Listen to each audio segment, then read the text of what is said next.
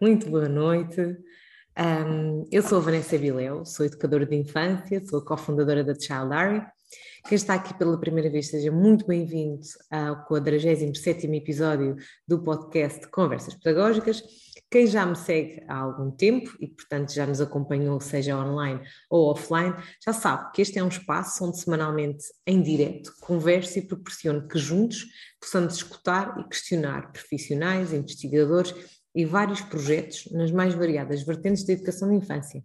E, portanto, quem nos quiser escutar uh, nos episódios anteriores, em que já tive a oportunidade de falar com o Dr. Miguel Palha, um, o Secretário de Estado João Costa, também já falei com o Luís Ribeiro, Presidente da APEI, uh, com imensos colegas nossos de profissão, professores uh, da formação inicial, educadoras estagiárias, imensos temas com imensas pessoas interessantíssimas um, e aconselho-vos a visitar então nosso, a nossa página de Facebook ou então o canal do YouTube da Child Diary para, ou o Spotify, para quem já, já, já, já está nestas coisas mais modernas de podcast, também lá estamos, estamos em todos, portanto podem sempre consultar os episódios anteriores. Ora, hoje especificamente trago-vos finalmente um tema que há muito eu ansiava, as inspeções, os acompanhamentos técnicos e, e, já lá vamos tentar explicar tudo isto um bocadinho, se calhar talvez o, o, título hoje nos tenha levado um bocadinho ao engano, mas o, o que o Pedro já nos vai esclarecer. Mas atenção, não é porque eu considero as inspeções o aspecto mais importante na nossa profissão, enquanto educadores de infância, longe disso. Eu encaro-as é como uma forma de sermos regulados, para que de alguma forma as normas que nos são impostas ou orientadas em, em contexto de educação da infância sejam cumpridas e com elas se cumpram critérios de qualidade. Portanto, eu acho que todos conseguimos compreender que é necessário haver uma regulamentação e que é, são necessárias as inspeções. Contudo, é aqui, naquilo que nós consideramos critérios de qualidade e naquilo em que somos creches e jardins de infância inspecionados, que reside muita confusão e que muitas vezes um, culpamos ou utilizamos como bode expiatório para implementarmos estratégias pedagógicas ou muito, muitas vezes documentos de fraca qualidade ou até desapropriados da realidade específica da nossa área de educação da infância. Eu posso falar que ao longo dos últimos anos, em parceria com a APEI, e, e vocês sabem, alguns de vocês sabem, eu tenho visitado Uh, dezenas e dezenas de instituições a dar formação com a APEI. E em todas elas deparo-me com instituições, às vezes na mesma cidade, mas com técnicos, sendo acompanhadas por técnicos diferentes, com orientações diferentes. E, portanto, há muita confusão naquilo que nos é pedido, naquilo que precisamos de fazer. E, portanto, este era um tema que eu precisava mesmo de trazer e consegui, a quem eu agradeço desde já ao Rui Inácio por me ter introduzido ao Pedro Gurjão hum, e, portanto, aproveito para desde já agradecer ao Pedro ter uh, prontamente aceito, aceito o convite. E, portanto, um, vou, vamos falar com o Pedro, ele já se vai apresentar, mas um, quero muito que este episódio seja um episódio em que eu vos digo já que estou nervosa, portanto, que não é muito normal nos meus episódios, mas ficam a saber que, que estou, por uma simples questão. Queria muito que o episódio de hoje fosse esclarecedor para todos nós. É claro que todos nós temos experiências negativas com inspectores, que temos coisas que já aconteceram más, temos coisas que também já aconteceram boas. Eu queria que olhássemos todos um bocadinho para este tema com um benefício de dúvida e que olhássemos para tudo aquilo que vamos discutir e conversar, não obstante vocês terem opiniões e perguntas, portanto já sabem que nos comentários as podem colocar, mas queria muito que uh, olhássemos para este tema com um, um, com, com um olhar construtivo, para juntos, aqui com a oportunidade única de podermos estar com o Pedro Gurjão, aprendermos com ele e percebermos o porquê das coisas e afinal quais coisas é que, é que somos obrigados. Pedro, já falei muito, portanto, muito obrigada uh, mais uma vez por ter aceito o meu convite. Obrigado a eu por me ter convidado e, e espero que uh, tentar corresponder às expectativas, não só da Vanessa, mas de quem nos acompanha, uh, e tentar responder uh, ou desmistificar um bocadinho o que é que é isto do acompanhamento técnico da segurança social e da própria inspeção, apesar de eu só ter experiência no acompanhamento técnico. Pronto, são duas coisas diferentes. Então já lá vamos. acompanhamento técnico. Ok. Outra então... coisa é, é, a inspeção, não é? é já é lá vamos. Inspeção. Vamos, vamos começar aqui um bocadinho. Quem é o Pedro? Portanto, eu já sei, eu até pus a, a, a, li a sua nota biográfica, já sei um bocadinho, mas quem nos está a escutar, quem é o Pedro? O que é que, como, o, que, é que o Pedro faz? O que é que já fez? Como é que chegou aqui? Ok, então falando um bocadinho do meu percurso, se perguntarmos às pessoas que convivem comigo, terão respostas e opiniões completamente diferentes, desde o meu filho à minha mulher, aos colegas de trabalho, à equipa com quem trabalho e a todos aqueles com quem uh, eu tive o prazer de, de, privar. Quem sou eu? Tenho 46 anos, sou pai, uh, sou marido, sou filho, sou educador de infância, é a minha formação base foi tirada no Piaget. Uh, digamos que o bichinho apareceu uh, em terra idade, porque desde novo, devido a, aos grupos de jovens, uh, portanto, fui monitor de grupos de jovens, catequista e por aí fora, e tive sempre o bichinho da infância, digamos assim. Então, daí, entrar no Piaget, Uh, na altura que era só bacharelado ainda, depois fiz mais um ano para, para a licenciatura e comecei no direto automaticamente. A minha experiência, apesar de ter experiência em creche pré-escolar e CATO, mas posso dizer que passei muito mais, mais anos na, na creche. Uh, a partir daí, passei por IPSS como educador, uh, depois fui para a Segurança Social para os equipamentos uh, de infância que tinham, como educador também. Fui convidado a ser diretor técnico de dois uh, equipamentos em Lisboa, Olivais Sul, que depois acabei por encerrar, e Olivais Norte também.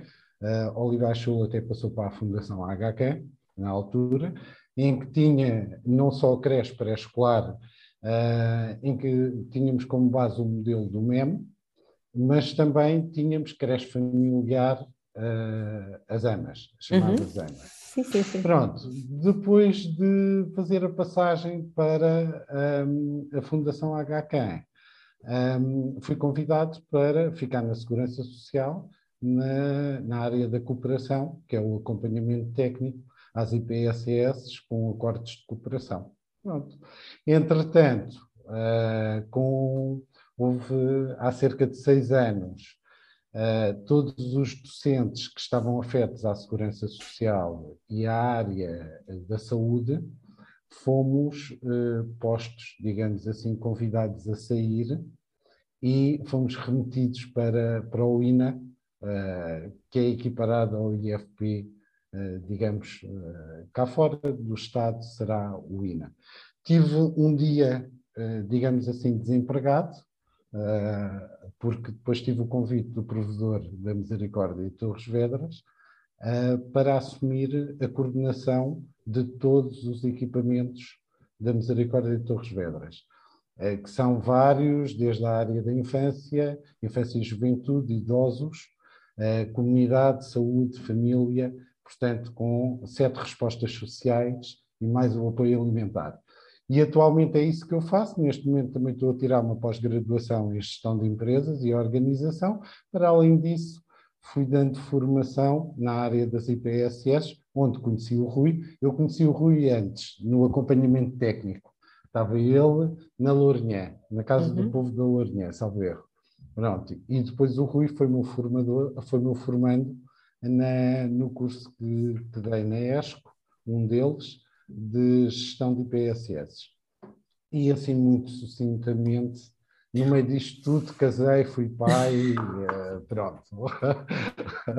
muito sucintamente, o meu percurso é este. Uh, foi e, este. E, e, e, já me parece bastante, bastante trabalho pelo, pelo, pelo, pelo meio. Mas, oh, oh Pedro, então, para nos clarificar aqui um bocadinho, qual é a diferença entre um técnico superior e um inspetor da Segurança Social? Portanto, qual é a diferença do seu trabalho para o inspetor da Segurança Social? Pronto. O inspetor também é um técnico superior. Hum, uh, okay. Portanto, nós temos é designações, ou tínhamos, e muitas vezes eu uso, vou usar o presente porque o meu coração continua na Segurança Social. Uh, portanto... eu, gostava, eu gostava que muitas colegas dissessem o mesmo, mas, isso não, mas não. Uma vez participei numa, numa formação em Leiria uh, que era sobre os PIs. E então uh, éramos ser cerca de 20, e quando a formadora iniciou a formação, uma das questões que, que, se punha era exatamente as exigências da segurança social. Toda a gente dizia muito mal dos técnicos que faziam o acompanhamento. Eu, na altura, ainda estava na segurança social e disse depois um bocadinho a medo, disse, pois eu sou um deles. Uh, portanto, já tive assim algumas situações, mas fazendo aqui um bocadinho uh, a distinção do papel da, da cooperação com os técnicos uh, de acompanhamento e da inspeção da Segurança Social com os inspectores. Recomendo a leitura, porque acho que é importante, porque nós educadores, muitas vezes no direto esquecemos de ler a legislação. Uh, a informação sai, e principalmente dos diretores técnicos, e daí depois de toda esta confusão, uh, há uma legislação que define muito bem qual é o papel da cooperação e do acompanhamento técnico e das inspeções. E essa legislação é o 196A de 2015, que foi atualizado pela portaria número 218D de 2019. Pronto. Portaria, e, repita lá, uh, portaria. Ou seja, portaria, e tenho aqui 218D de 2019. Bem? Que procede à segunda alteração da portaria 196A. Pronto. E define muito bem no artigo 39 uh, eh, e no artigo 33A, define muito bem qual é o papel do acompanhamento técnico e o papel da inspeção, que são coisas completamente diferentes, mas que se complementam. O acompanhamento técnico, como diz o, o nome, é um apoio técnico, mas não deixa de ter o papel de verificar se são cumpridas as, uh, tudo o que vem na legislação para cada resposta social. E os guiões que são aplicados nessas visitas são exatamente isso. As pessoas esquecem-se é de ler os guiões e de pedir os guiões para preparar as, as visitas. Portanto, acompanhamento técnico é um apoio que vem verificar o cumprimento da legislação com uh, em instituições que são comparticipadas, apoiadas pelo Estado. Na vertente letiva. Na vertente uh, letiva e não letiva. Hum. Atenção, porque se estamos a falar de creche, não é? que não é considerado tempo letivo, não é? todo o tempo é educativo, não é? Uhum. Uh, portanto, é todo o tempo educativo. Mas não inspecionam a componente letiva do pré-escolar? Ou não fazem não. o acompanhamento à componente letiva do pré-escolar? Não, não, porque o acordo de pré-escolar é tripartido. Ou seja, enquanto te creche entre a instituição e a tutela, que é a segurança social, no caso do pré-escolar, é feito pelo Ministério, feito pela Segurança Social, na parte, na componente não letiva, certo? E a instituição. É um acordo tripartido, uhum. certo? O que acontece muitas vezes é que o Ministério da Educação não faz esse acompanhamento. E então a Segurança Social, quando aplica os seus guiões, aborda também ali algumas questões pedagógicas. Mas isto, com, isto com eu vou sempre perguntar, eu vou sempre perguntar, um, Pedro, um, para clarificar ao máximo para quem nos está a ouvir. Então, Pedro, certo. um técnico de acompanhamento ou um inspetor não pode pedir um PI para uma criança em pré-escolar. Mas vamos ver uma coisa. O, os guiões, e os guiões são muito claros. Eu vou buscar um guião eu, à medida que o Pedro vai falando, eu, eu, vou à internet, eu estou a ir ao Google pesquisar as portarias e os guiões e eu estou a colocar. Portanto, todas é. as pessoas que me estão a seguir nos comentários vão encontrar, eu vou partilhando tudo. Esta também posso encontrar, eh, Pedro? O Pedro Apar não me soube dizer. Eu penso, uh, não sei, porque eu, uh, isto são, são, mas qualquer, qualquer diretor técnico, quando tem a sua visita marcada de acompanhamento técnico, pode solicitar os guiões de acompanhamento. Uh, e já devem ter de visitas anteriores também. Há aqui esta página que nunca ninguém lê, que explica muito bem até onde é que vai o acompanhamento técnico, as obrigações, o papel do técnico e o papel da instituição, e aquilo que é obrigatório e aquilo que não é obrigatório. Há uma forma muito simples para uh, descobrir isto, que é sim ou não. As questões que têm sim ou não são obrigatórias e têm à frente a legislação e o artigo a que se refere nos próprios guiões. Então, se existe, essa, se existe essa documentação tão explícita, porquê que continuam a haver, porquê que há tanta confusão ainda relativamente àquilo que é pedido, que não é pedido, o que temos que fazer ou o que não temos de fazer? Não. Uh, e como dizia na, na, a Vanessa na introdução do podcast, às vezes há diferenças não deveriam haver, não é? Mas existem diferenças de centros distritais para centros distritais. E no próprio centro distrital, temos o centro distrital de Lisboa, que tem o setor da cooperação. Mas formos para Setúbal, é? também existe. Se formos para o Porto, também existe. Para Coimbra também. O que é que acontece? As orientações e a legislação é transversal a todo o país. Mas depois, os técnicos que fazem esse acompanhamento, por vezes também não estão esclarecidos. E as próprias direções pedagógicas das instituições, o receio é tanto de questionar e argumentar com base na legislação, muitas vezes por desconhecimento, que também não o fazem. Daí, às vezes, alguns técnicos quererem uh, avançar uh, onde não deviam digamos assim. Pois, é, é, por isso que eu estou muito curiosa relativamente. Eu uma vez estive numa, a dar uma formação com a APEI, em, eu penso que foi em Beja, ou em Beja ou em Évora, não estou agora certa, e tinha a, a, presente na minha formação, eu não sabia, só depois a meio da formação me apercebi, uma inspetora do Ministério da Educação. E havia IPSS que estavam a referir que uh, em momentos de inspeção ou de acompanhamento, agora não sei precisar a diferença entre um e outro, porque as, as colegas quando falaram não falaram precisamente se era inspeção, ou seja, acho que há muita confusão também relativamente a uma coisa ah. e outra, e eu própria também confundia, se não fosse o Pedro esclarecer-me eu não sabia. Mas, eh, eh, voltando aqui ao tema, que a própria inspetora do Ministério da Educação disse que ela não pode entrar, como ela não pode entrar numa instituição também e ir à procura de documentos da componente letiva ou educativa da creche, a Segurança Social também não pode fazer o mesmo relativamente à forma como se avalia, por exemplo, em pré-escolar, porque a componente letiva de pré-escolar está sob a tutela do Ministério da Educação. Portanto, Sim, mas não há, há nada... não... Diga, diga. Oh, oh, oh, Vanessa, não há nada nos guiões que façam. Se, se, nós formos ver relativamente ao projeto pedagógico, e vamos falar aqui na questão da, do pré-escolar, a questão que é colocada aqui relativamente ao projeto pedagógico, uh, estamos no processo de recepção, um bocadinho mais à frente, isto depois com, com a prática, que diz assim, diz assim. Esse é o de creche ou do pré-escolar, Pedro? Este é o de pré-escolar. É o que eu não encontro na internet, encontrei o da creche, mas não encontro do pré-escolar. Diz assim no 4.23, projeto educativo e projeto pedagógico. Está definido um projeto educativo, não tem sim nem não, só tem um quadradinho para preencher com o cruz. Certo? Então é para dizer que se está feito ou se não está feito. Se tem ou se não tem. Okay. Mas não diz, ou seja, se for sim ou não, vem na lei.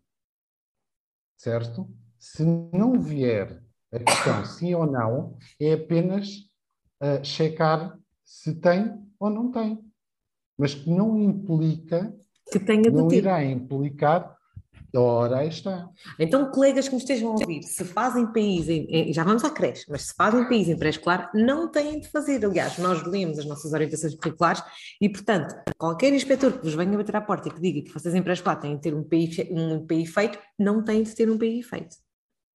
Só se a legislação assim o obrigar certo? Nós estamos a falar da tutela mas não, da segurança mas, social. Mas não obriga. Como, como o Ministério da Educação obriga? Não. Questiono eu agora. Não. não. Então não tem. Mas agora eu coloco outra questão, que é como é que eu posso elaborar um projeto pedagógico, certo? Sim. Se eu não fizer um PI para cada criança. Não tenho de fazer, Pedro, não tenho de fazer um PI para cada criança para fazer eu, um por acaso, eu defendo o contrário. Eu, por acaso, defendo o contrário. Porque eu, eu defendo, não. e agora, pronto. Eu defendo Mas é interessante, estas conversas são super interessantes por isto. pronto. Eu, para mim, não me faz sentido um projeto pedagógico, certo? Sem conhecer o grupo de crianças. Mas eu, eu para conhecer um grupo, grupo de, crianças, de crianças, não tenho que fazer um PI para cada grupo, para cada criança, para conhecer não, o grupo. Eu tenho, eu tenho mas eu tenho que avaliar cada criança para saber é, é, onde é que ele se encontra, certo? Sim. Mas tem que avaliar, não. Eu tenho que observar e de alguma forma registar aquilo que eu registrei até à data, para poder não. elaborar o meu plano pedagógico ou, ou curricular de grupo em conformidade. Mas eu não tenho que, nesse projeto, traçar objetivos a longo prazo. Eu, com esta criança, vou porque o, o que o manual, por exemplo, nos diz, o manual sequencial da uhum. creche, diz-nos que nós temos que, quando traçamos o perfil inicial, depois certo. temos que delinear um plano individual de acordo com as competências que estão emergentes ou não alcançadas. Certo.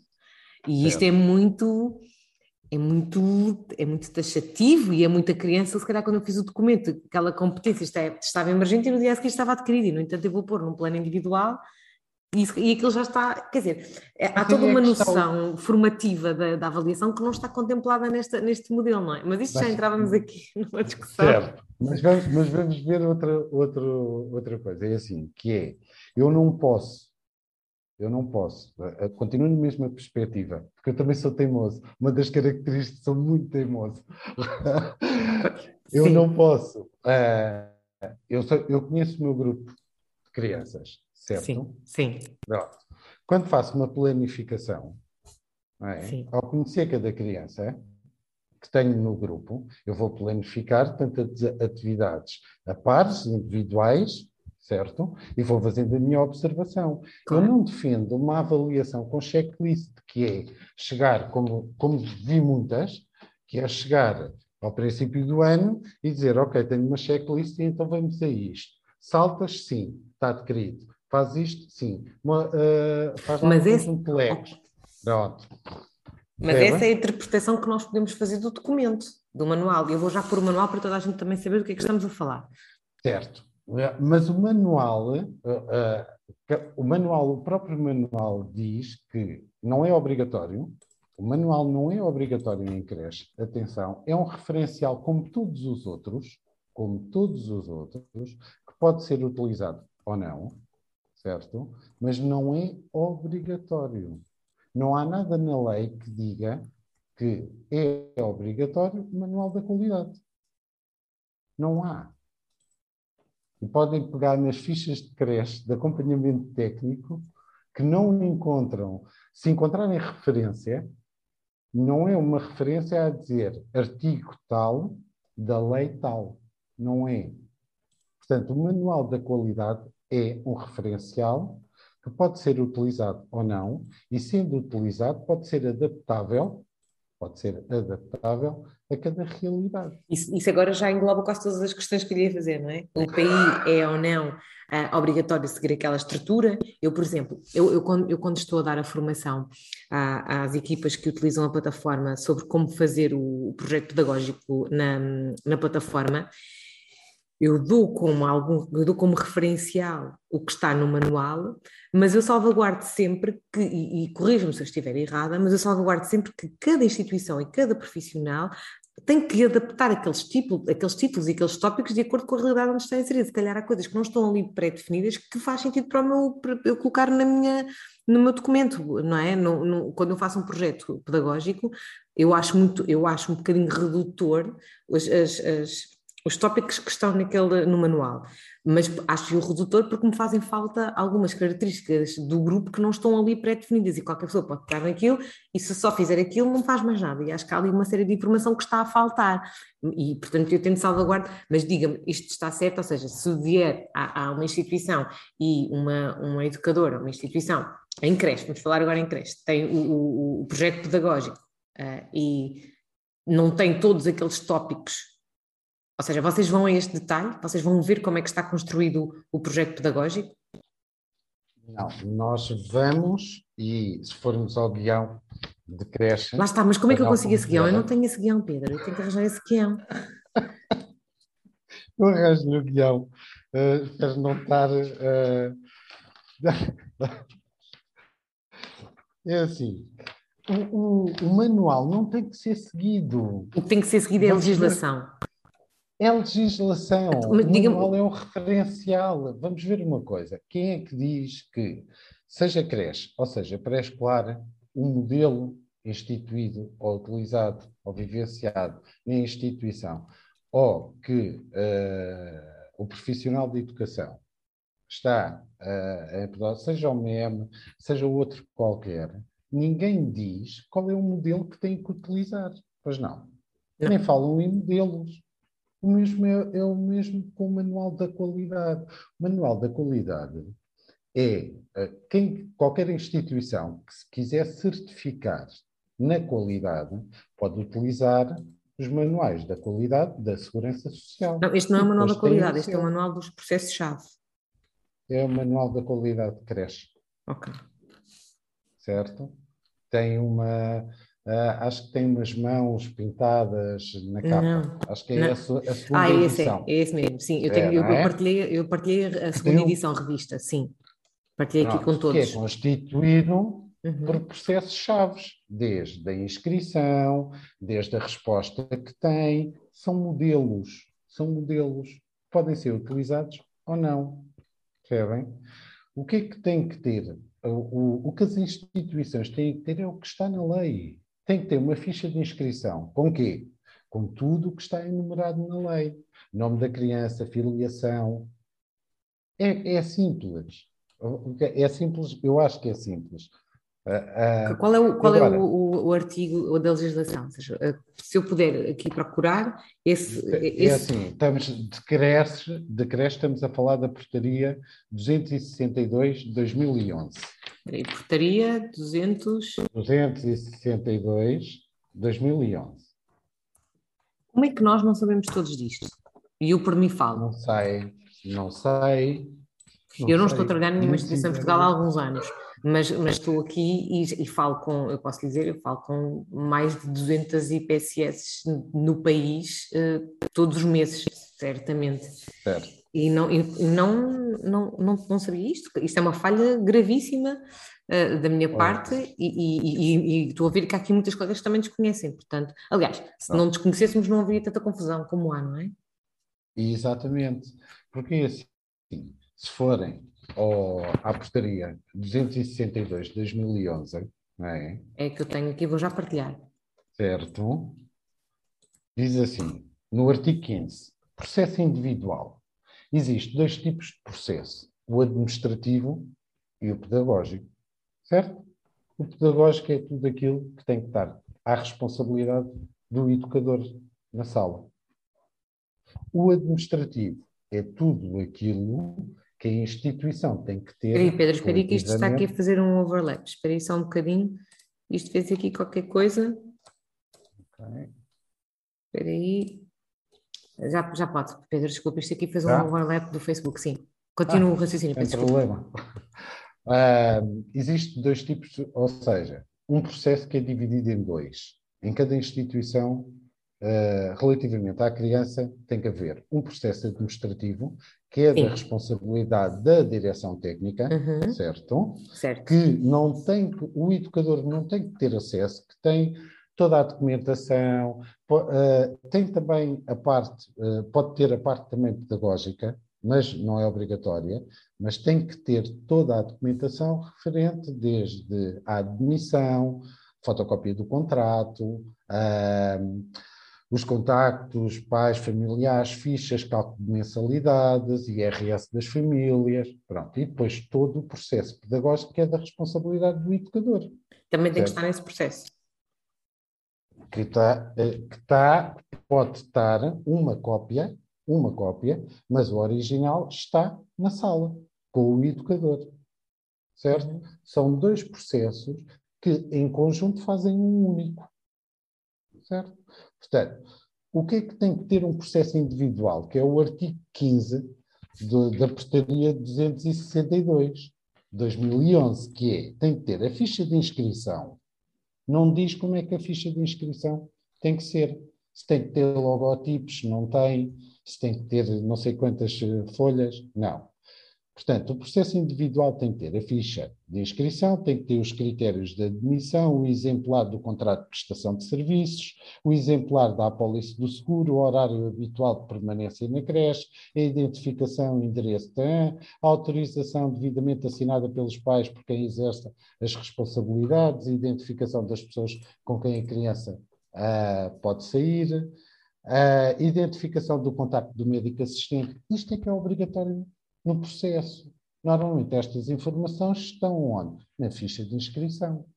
E, e então, do ponto de vista pedagógico, o educador, o que é que é obrigatório ele ter nesse processo? Então, o, o educador tem que ter o plano de atividades socio pedagógicas educativas, socioeducativas, que é assim que a legislação o diz, se não estou em erro. Eu achava que era sociopedagógicas, mas se calhar estou a, estou a confundir com outros. É que eu também posso. São muitos termos, não é? É, é, isto é muita coisa junta. Ok, creche, vamos à creche. Ah, ah, ah, ok, reclamações, também temos que ter projeto pedagógico, creche, regulamento interno, recursos humanos. Mais à frente, vamos ver o que é que nos diz aqui o guião relativamente a atividades. Ok, presença individual da criança. Vamos começar por aí, que é o artigo 15. Se vocês virem, não sei se consegue dar para ver, mas Sim. diz. Esse é o guião, esse, esse, não é, esse não é, é o legislador. Esse é o não. guião, ok. Mas diz aqui, processo da criança, não é? Artigo 15 da Lei 207, percebem? Sim. É o que é exigido. Se, e tem o sim e o não. Porquê é que tem o sim e o não? Porque vem na legislação. E, portanto, certo? o que vocês fazem é, tem ou não tem? Tem ou não tem. E isto, sim, é obrigatório. Isto é obrigatório porque vem na lei. Se não tiver, então sai uma recomendação, é? uma irregularidade com um prazo para ser alterado. E diga-me uma coisa, Pedro, não querendo interromper, mas só para voltar aqui um bocadinho atrás. Tem ou não tem? Uh, o, e, e, quando tem, quando é que tem, mas pode estar em conformidade? Há aí um NI? Ou seja, é um sim ou um não? Há um NI ou não há um NI? Não. É assim, se tem, tem ficha de inscrição, sim. Com a identificação dos não, pais, falo. Falo, por exemplo, do, do processo individual, do, do, plano individual, desculpe. Tem um plano individual, sim ou não? E depois esse plano individual está ou não de acordo com aquilo não, que é o suposto? Não, ou seja, não, não há... Vocês não, não, não, não, não. O, o plano individual não tem o sim ou não. O plano individual tem um quadradinho só para meter uma cruzinha, como existe ou não existe. Ponto. Em creche. Não é sim ou não. Em creche. Então, e se não tiver, o que, é que acontece à instituição? Não acontece nada porque não é legislação. Eu, como uh, técnico. Aí, Pedro, o que é que o Pedro nos está a dizer? Colegas, não vamos ficar aqui até às duas da manhã, está bem? Não, oh, Pedro, então, então, ok. Então Isso vamos lá, deixa-me cá ver é. Eu, eu vou-vos dizer, isto seria muito mais interessante se vocês tivessem isto na mão. Ok, eu já partilhei aqui, ah, eu já partilhei aqui, eu acho que já partilhei esse, esse não é o tal que me estava a dizer há bocadinho. Este é o ah, da creche, este é o da eu, creche. É, eu já pus ali há bocadinho, já pus, vejam nos comentários mais por cima que eu já partilhei. Diga-me o, o número outra vez desse guião, que eu tenho aqui muitas colegas a perguntar. Este, este não tem número, ou seja... Mas chamava-se guião... É creche, visita de acompanhamento técnico Pronto, eu já partilhei isto, mas vou partilhar outra vez, Pronto. está bem? Pronto. Senhores diretores técnicos, senhoras diretoras técnicas, têm estes guiões das visitas anteriores. São aquelas que depois, no final, diz as irregularidades. Fica tudo muito assustado. Está bem? Com recomendações. Pode dar coimas, também pode dar coimas. Mas, mas não dá agora, mas não dá coima, não dá coima na visita de acompanhamento, dá coima na inspeção, não é? Uh, sim, pode dar, pode dar coima na visita de acompanhamento, atenção. Então agora diga uma coisa, Pedro. Eu sou diretora mas técnica depois, do IPSS. Aí, oh, Vanessa, Vanessa deixe-me só dizer isto, pode dar coima, mas depois há uma parte na lei em que as instituições podem argumentar e podem baixar a coima, mas só dá coima se houver uma orientação que não é cumprida. Normalmente faz uma recomendação, há uma irregularidade. É? A ficha de inscrição não tem o nome do pai e da mãe da criança. Um exemplo, parte. É? O que é que acontece?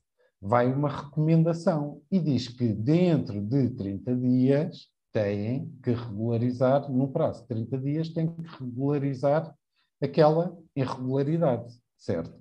Ao fim dos 30 dias, eu envio a prova para a Segurança Social, para o técnico de acompanhamento, como efetuei essa alteração. Está efetuada a alteração, está arrumada. Pedro, então agora vamos imaginar, eu sou diretora técnica de uma IPSS, uhum. uh, e portanto o Pedro vem, vem visitar, a minha IPSS, e percebe que nas minhas salas de berçário e de creche não há uh, planos individuais, fazemos portfólio, portanto, seguimos uma estratégia de portfólio, portanto, há uma estratégia de avaliação contínua em que é através do portfólio onde, onde se registram evidências de aprendizagem em pares, individuais, em grupo, em partilha com as famílias. E um, ehm, o que é que o Pedro me vai dizer? Não lhe vou dizer nada, porque a lei não exige. Certo? Ok. Tanto na visita de acompanhamento como na da inspeção. Então, está tudo bem. Tanto como numa inspeção. A inspeção normalmente só atua se há uma denúncia. E normalmente são denúncias graves. Certo? As inspeções só atuam, normalmente, se houver uma denúncia grave. Está bem, mas aí estamos a falar de denúncias diferentes, não estamos a falar de questões de documentos, de documentos pedagógicos, que é aqui que não, muitas colegas, não. é aqui que nós ficamos de cabelos brancos e, e, perdemos horas em família para estar agarrados em papéis e a grande queixa, não é? Eu, eu, criei a plataforma para ajudar nisto, não é? para nos ajudar com, com, a diminuir os papéis. E aqui é por isso que a confusão é muito grande relativamente aos papéis. E agora o Pedro está-nos a dizer que se me visitar e eu fizer portfólio, que está tudo bem, que eu não vou levar nem uma recomendação, nem uma queixa, nem vou perder acordo com, com nem, nem vou, vou, deixar de receber dinheiro, porque é este o medo das IPSS, não é? Eu não posso deixar de receber dinheiro da Segurança Social, então como é que eu pago salários, como é que eu pago aos fornecedores? Não posso, isto é... Portanto, é aqui que está o medo, portanto, é aqui que nós temos que ajudar as pessoas oh, oh, a perceber. Pronto, mas nós só conseguimos eh, passar a mensagem se as pessoas agarrarem na legislação e lerem a legislação. Sem isto, sem isto, eu não posso argumentar. Sem isto, eu não posso dizer se estou a cumprir ou não estou a cumprir. Então, Pedro, se eu, se eu, eu, tenho colegas que me mandam e-mails a dizer uh, Vanessa ou alguém aqui na, na nossa empresa, um, tivemos uma visita da Segurança Social e estão a dizer que não estamos em conformidade porque o PI um, não, não, está impresso ou qualquer coisa deste género, ou, não há, ou porque não há PI e fazemos portfólios. Então, mas em que é que ficamos? Primeira coisa, primeira coisa a responder. Já leu a legislação para a resposta social é a primeira coisa. Porque está tudo muito bem explicado. O que é que é obrigatório? Ok, eu juro, eu não vou dormir hoje porque não ler é... este documento todo. Isto é uma coisa básica como contratos de prestação de serviços, certo? Tem que ter os direitos e os deveres, certo? Dos utentes e da instituição, ou então dos encarregados de educação e da instituição. Pergunto eu, Pergunto eu. O regulamento também tem. Sim, o regulamento também tem. E vai na lei a dizer o que é que um regulamento interno tem que ter. Normas de funcionamento. Sim, sim, Agora, sim, sim, não diz, não diz quais são as normas de funcionamento. Isso depois vai depender do contexto. É? Ora, aí está. Percebem? Os contratos de prestação de serviços já diz as coisas um bocadinho diferentes, já diz exatamente o que é que tem que ter mas diz que tem que ter direitos e deveres. Não diz quais são, porque isso tem a ver com cada instituição, cada realidade, certo? Pergunta: tem projeto pedagógico? Tem, vem na lei, é obrigatório, certo? O projeto pedagógico, e era isso que eu ia, que eu ia uh, falar, espera que já me perdi aqui no guião. O projeto pedagógico é constituído pelo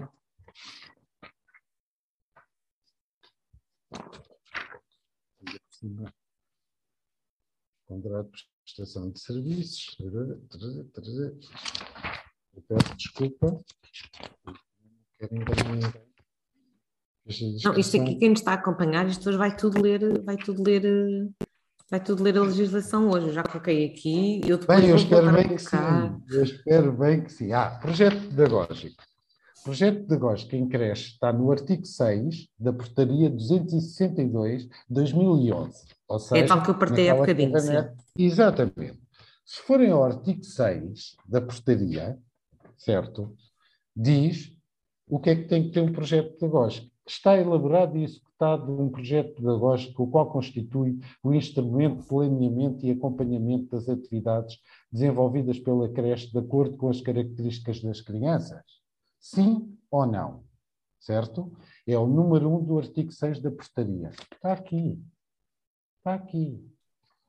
No guião de acompanhamento técnico da Segurança Social. Depois diz: o projeto pedagógico consta, do projeto pedagógico consta o plano de atividades sociopedagógicas, que contempla as ações educativas promotoras do desenvolvimento global das crianças, nomeadamente motor, cognitivo, pessoal, emocional e social, sim ou não? A linha A do número 2 do artigo 6 da portaria 262 uhum. não diz como é que faz. Não diz como é que tem que ser feito. Certo? Diz só se tem.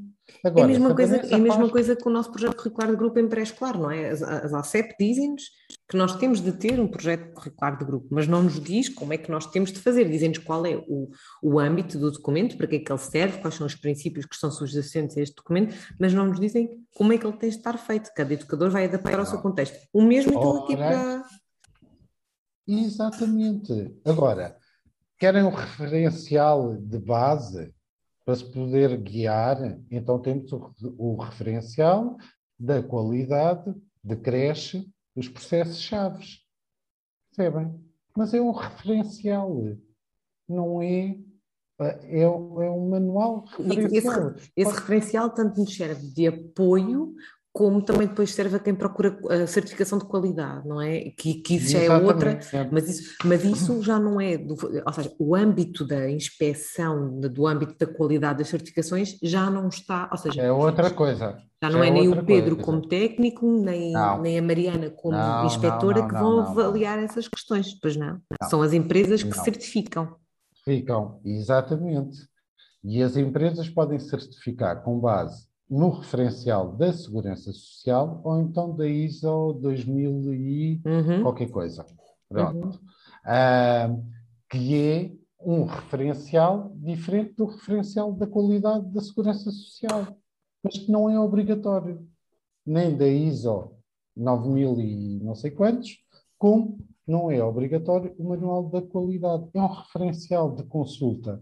Pode ser adaptado na sua na íntegra, daquela forma, ou pode ser adaptada à realidade de cada instituição. O importante é perceber o processo e os documentos que temos.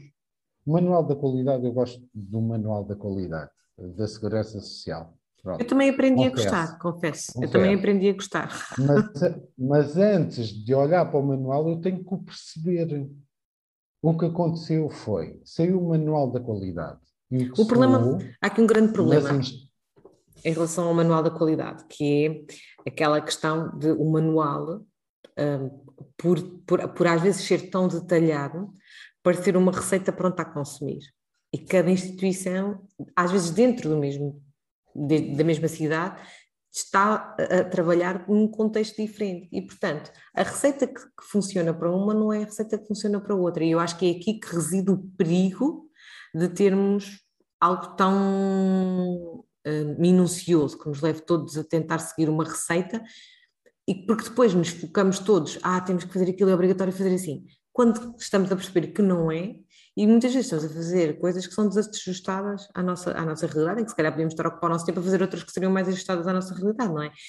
Exato. E depois, porque a qualidade é, outro, é, é, todo um outro aspecto, é, todo um outro, é toda uma outra discussão que poderíamos estar aqui várias horas a discutir, não é? Mas, eh, mas eh, dando um exemplo agora mais atual, não é? Os planos de contingência relativamente ao Covid. Uhum. É? Quem é que diz, eu enquanto técnico é? da, uh, da Segurança Social, pondo as coisas assim, vou à instituição A. Onde é que eu tenho? Eu não tenho nenhum referencial para fazer o plano de contingência. Eu não posso dizer que a instituição A aquele plano de contingência está mal feito.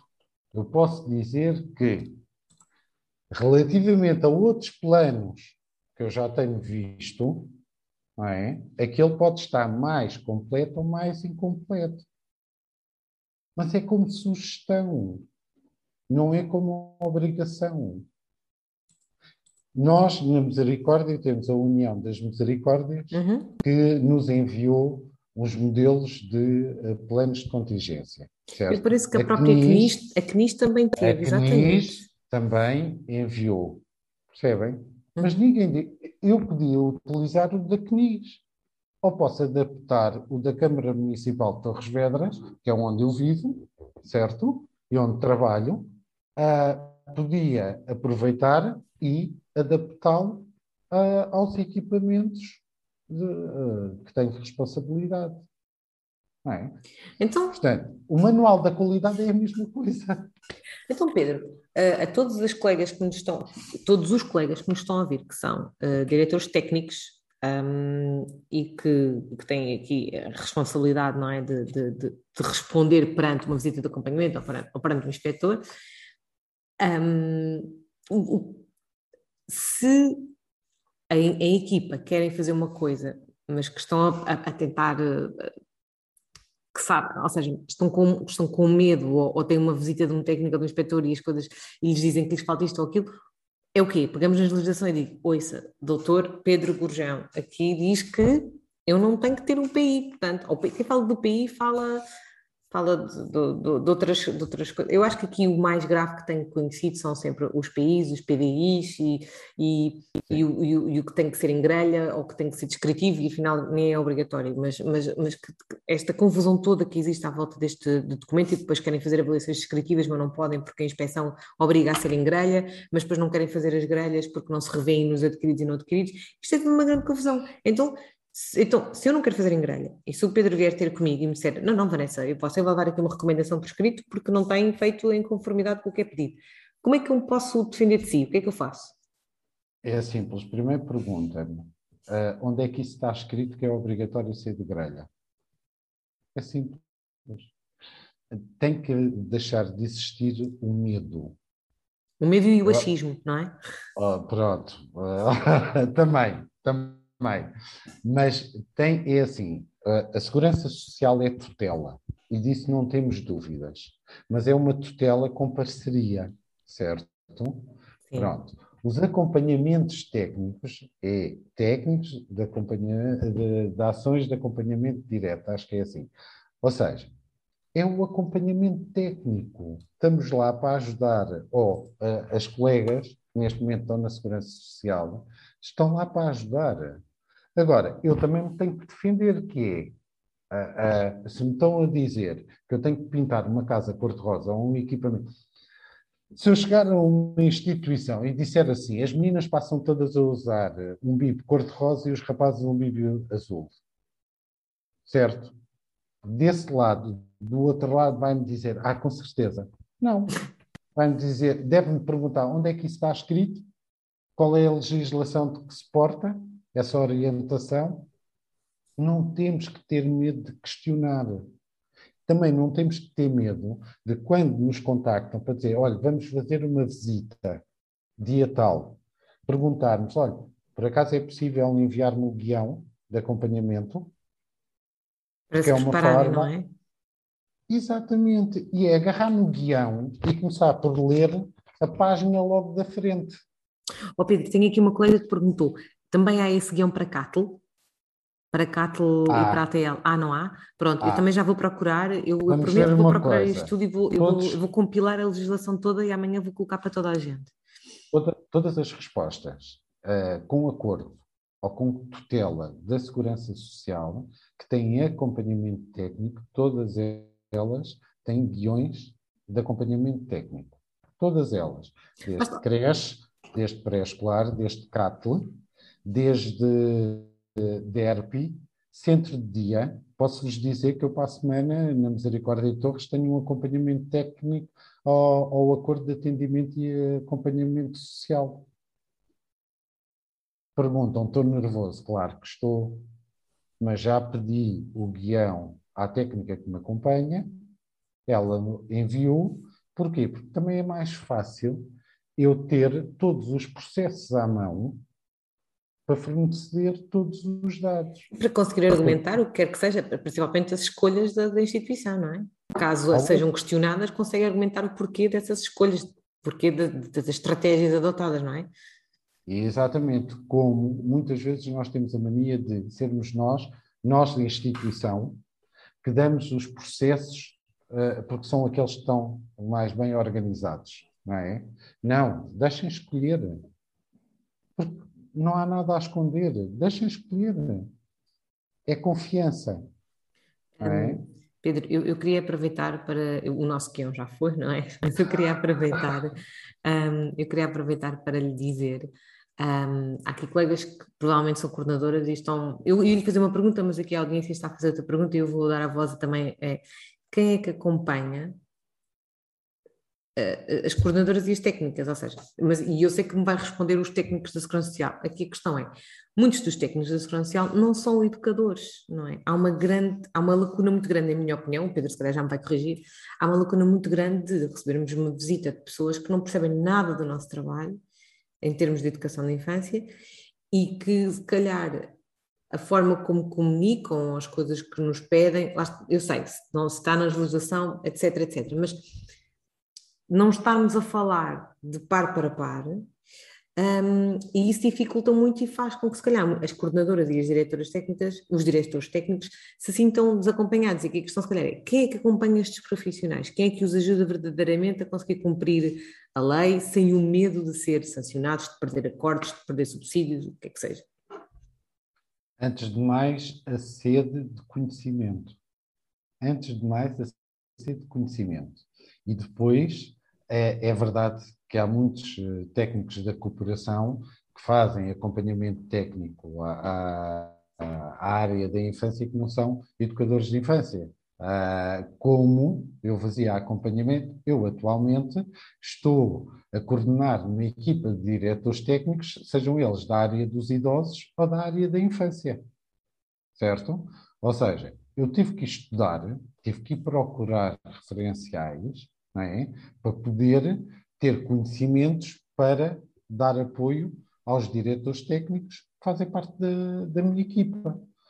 Agora, para além disso, depois também uh, as próprias cidades, com a rede social, uh, dão a conhecer os equipamentos na área da infância que existe no Conselho, que existe na cidade, certo?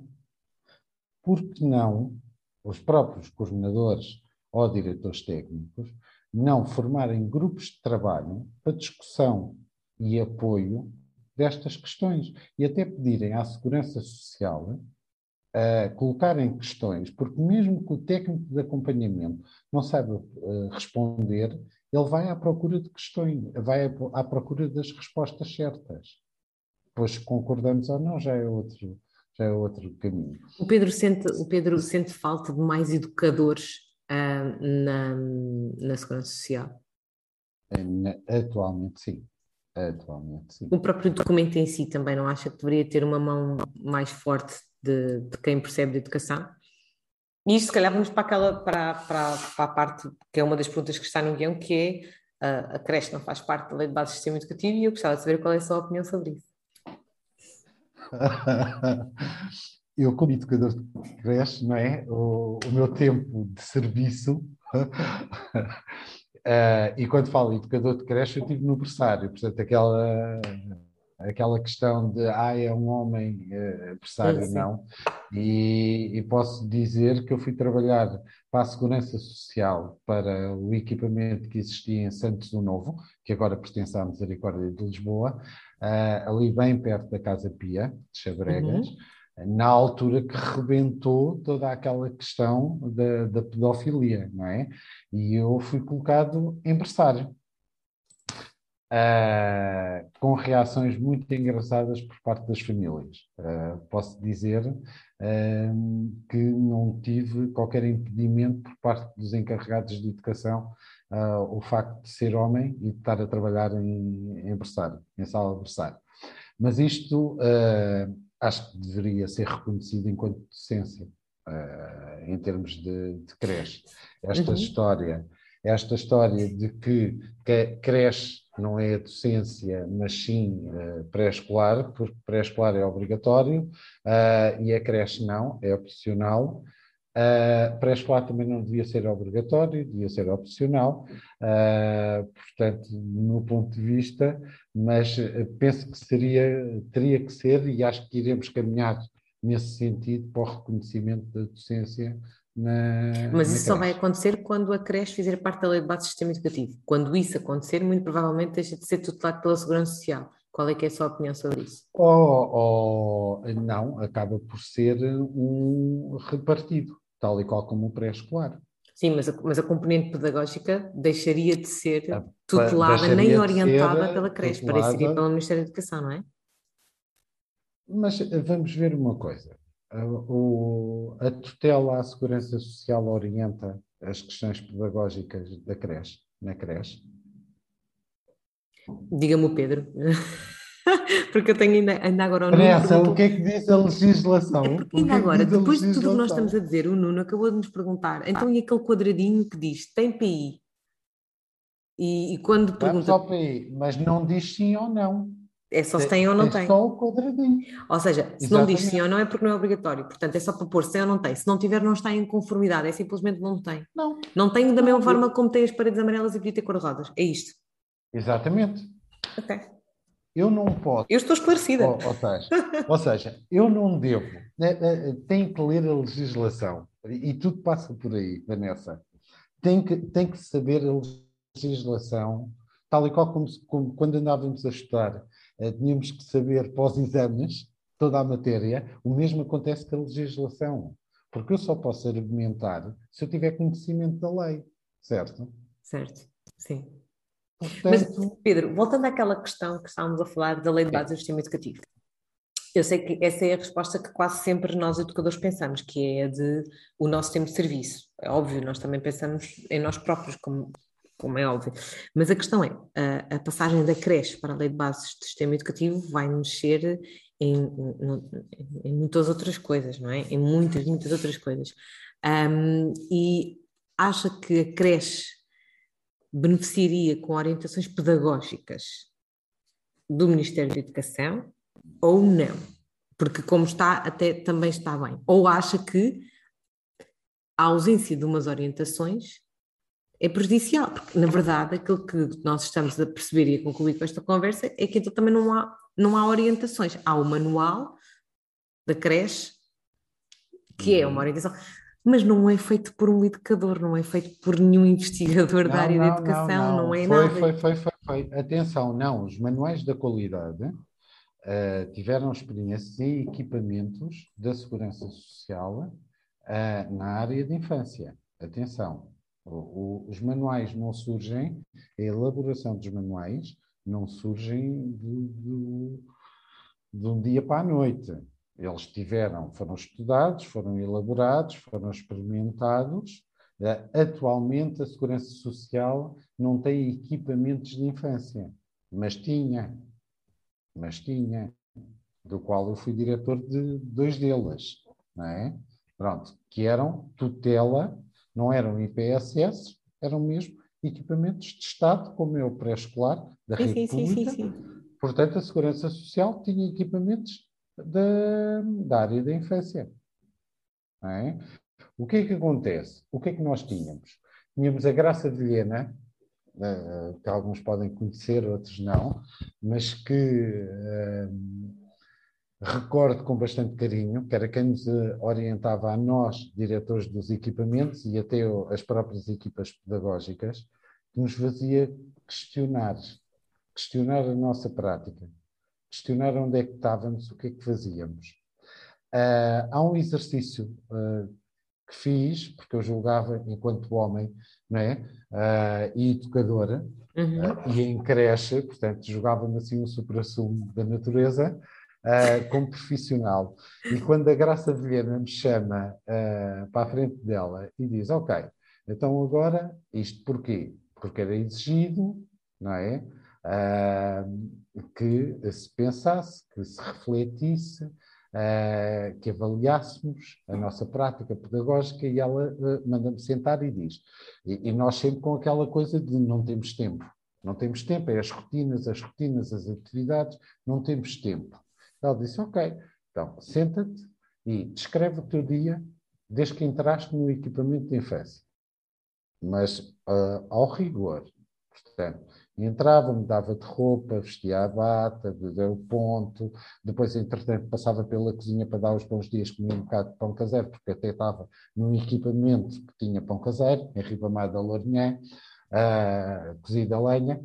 Uh, portanto, depois chegava à sala, era, chegava à sala, tinha auxiliar, dava os bons dias, perguntava se havia recados, não havia recados. Com esta brincadeira toda, eu passava uma hora até chegar à sala. É o exagero uma hora. Sim, Mas, sim. à vontade.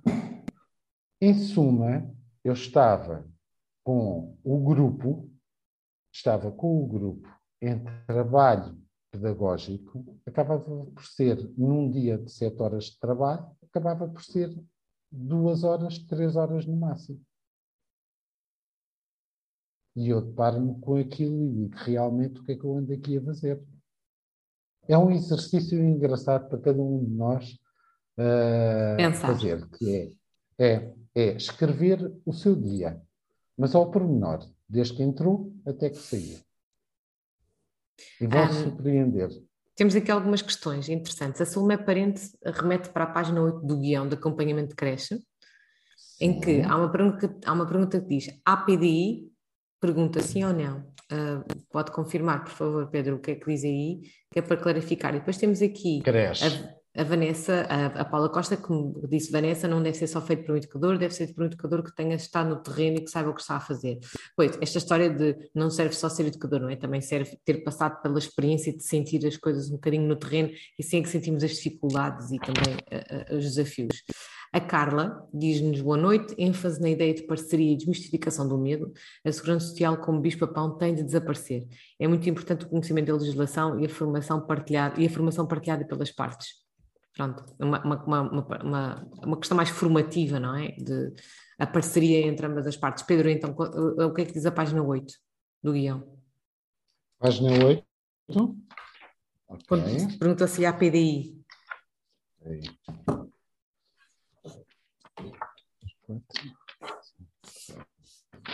Sete, oito. Uh, processo de acolhimento, PDI. E é o atualizado? É o guião atualizado? Também é o, é o guião atualizado. Veja lá. Pronto, também não queria entrar aqui em análise muito do, dos, dos, não, é que os guiões vão mas... sofrendo alterações. Atenção. Também vão acompanhando, se calhar, um bocadinho estas, estas, estas, se calhar, reivindicações de quem está no terreno e depois, não sei se vocês depois internamente, esta por acaso é uma curiosidade interessante, também para aliviar aqui um bocadinho, mas vocês depois internamente reportam a algum superior uh, coisas que acontecem no terreno que, com as quais vocês também não concordam. Imagina, você levou na cabeça, entre aspas, de uma coordenadora, de uma diretora, uh, e depois até concordou com ela, mas à frente dela, se calhar não lhe pode dizer que concordava com ela, mas até concordou com o que estava a ser reivindicado, e depois vocês reúnem internamente para dizer: uh, olha, reuni com aquela diretora que realmente levantou um aspecto muito interessante, podemos rever isto. Ou seja, há estes processos internos ou não? Ah, ah. Ou seja, uh, ou seja, se nos queixarmos, não cai em saco roto, pois não? Não, não, não, não maneira nenhuma. Atenção, os guiões são aplicados pelos técnicos, são preenchidos pelos técnicos, são enviados à, à chefia intermédia, que por sua vez envia à chefia, à, à, à diretora, que por sua vez envia à diretora, portanto, isto há um caminho a fazer. Mesmo nós, eu quando estava no, na Segurança Social, o que acabávamos por fazer era uh, tínhamos uh, colegas de referência, com mais experiência do que nós, uh, a quem nós remetíamos e que tinham sido indicados pela, pela diretora, ao chefe de setor, que, a quem nós remetíamos as nossas dúvidas e com quem discutíamos. Muitas vezes até era por telefone dizia, olha, eu tenho esta dúvida, não sei o que, há esta instituição questionou assim assim isto pode ser, não pode ser, qual é a tua opinião, qual, é, qual não é. Porque a cooperação era formada, os técnicos da área da educação eram todos diretores de equipamentos da Segurança Social, que tinham sido diretores de equipamentos, eram educadores de infância de direto, de direto, que depois foram para, para, a cooperação, tal e qual como eu, passei por direto, depois para a direção e depois acabei na cooperação. Relativamente à questão que a colega... O Rui, o Rui Inácio disse que o Pedro era o bicho-papão do Oeste. Ah, sim, eu tinha essa fama. Eu tinha essa fama, é verdade. Porque eh, eu tinha um defeito, mas tem a ver com o defeito da formação, não é?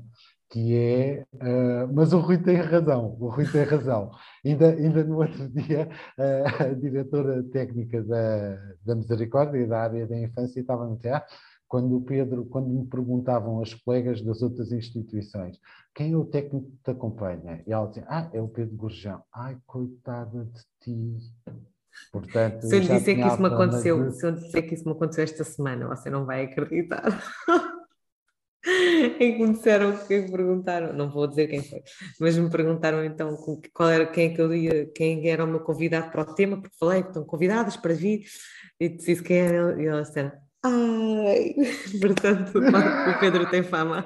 Não, não, não, eu tenho fama, eu tenho fama. Mas olha, tem aqui a Di Domingos, a Di Domingos está a dizer que teve a sorte de trabalhar consigo, portanto, está a dizer que foi muito assustada primeiro a trabalhar consigo e depois ela, é, são palavras dela, que teve a sorte de trabalhar consigo, portanto, de, de o ter como técnico. Não, eu portanto... paguei, eu paguei, eu paguei à Di Domingos para, para escrever isso, era para ficar bem, não estou a brincar. Obrigada pelo elogio.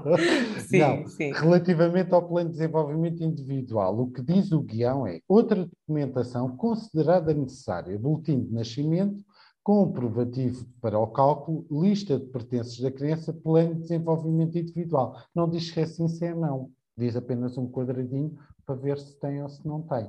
Mas se existe a dúvida, vamos à legislação.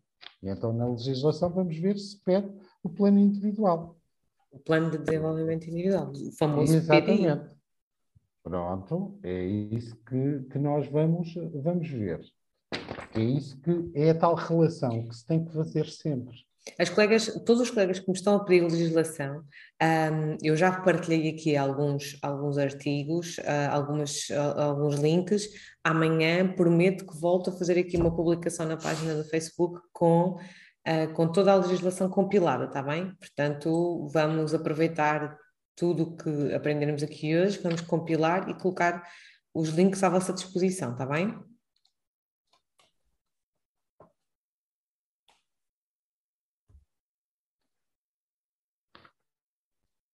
Cristina, a Cristina Figueiredo perguntou: a Segurança Social não exige educadora no berçário? Assim, é obrigatório TPI? Cristina, não sei se escutou há bocadinho, provavelmente não, uh, ainda não tinha chegado, vou aproveitar para lhe dizer: não é obrigatório fazer plano individual, mas ainda assim é isso que aqui o Pedro está um, a confirmar na legislação. Porque o guião da creche não, não menciona, mas não torna obrigatório. E agora, na legislação, estamos a ver o que é que diz a legislação. Uhum. A Helena Baltazar pergunta se no pré-escolar é obrigatório ter diretor técnico ou se basta ter um coordenador pedagógico. Um, e depois na creche, ela pergunta ainda: sei que na creche é obrigatório ter diretor técnico com ou sem sala atribuída. Isto também é, releva é relevante porque a Apocalisa Silva também perguntou uh, sobre isto, sobre, um, sobre esta questão. E aproveito para perguntar outra, porque a Paula acho que é a segunda vez que me coloca esta questão e ainda não perguntei.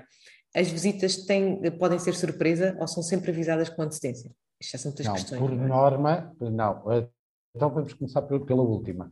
Por uhum. norma, as visitas são marcadas, só são surpresa se há uma denúncia, até mesmo da parte da cooperação.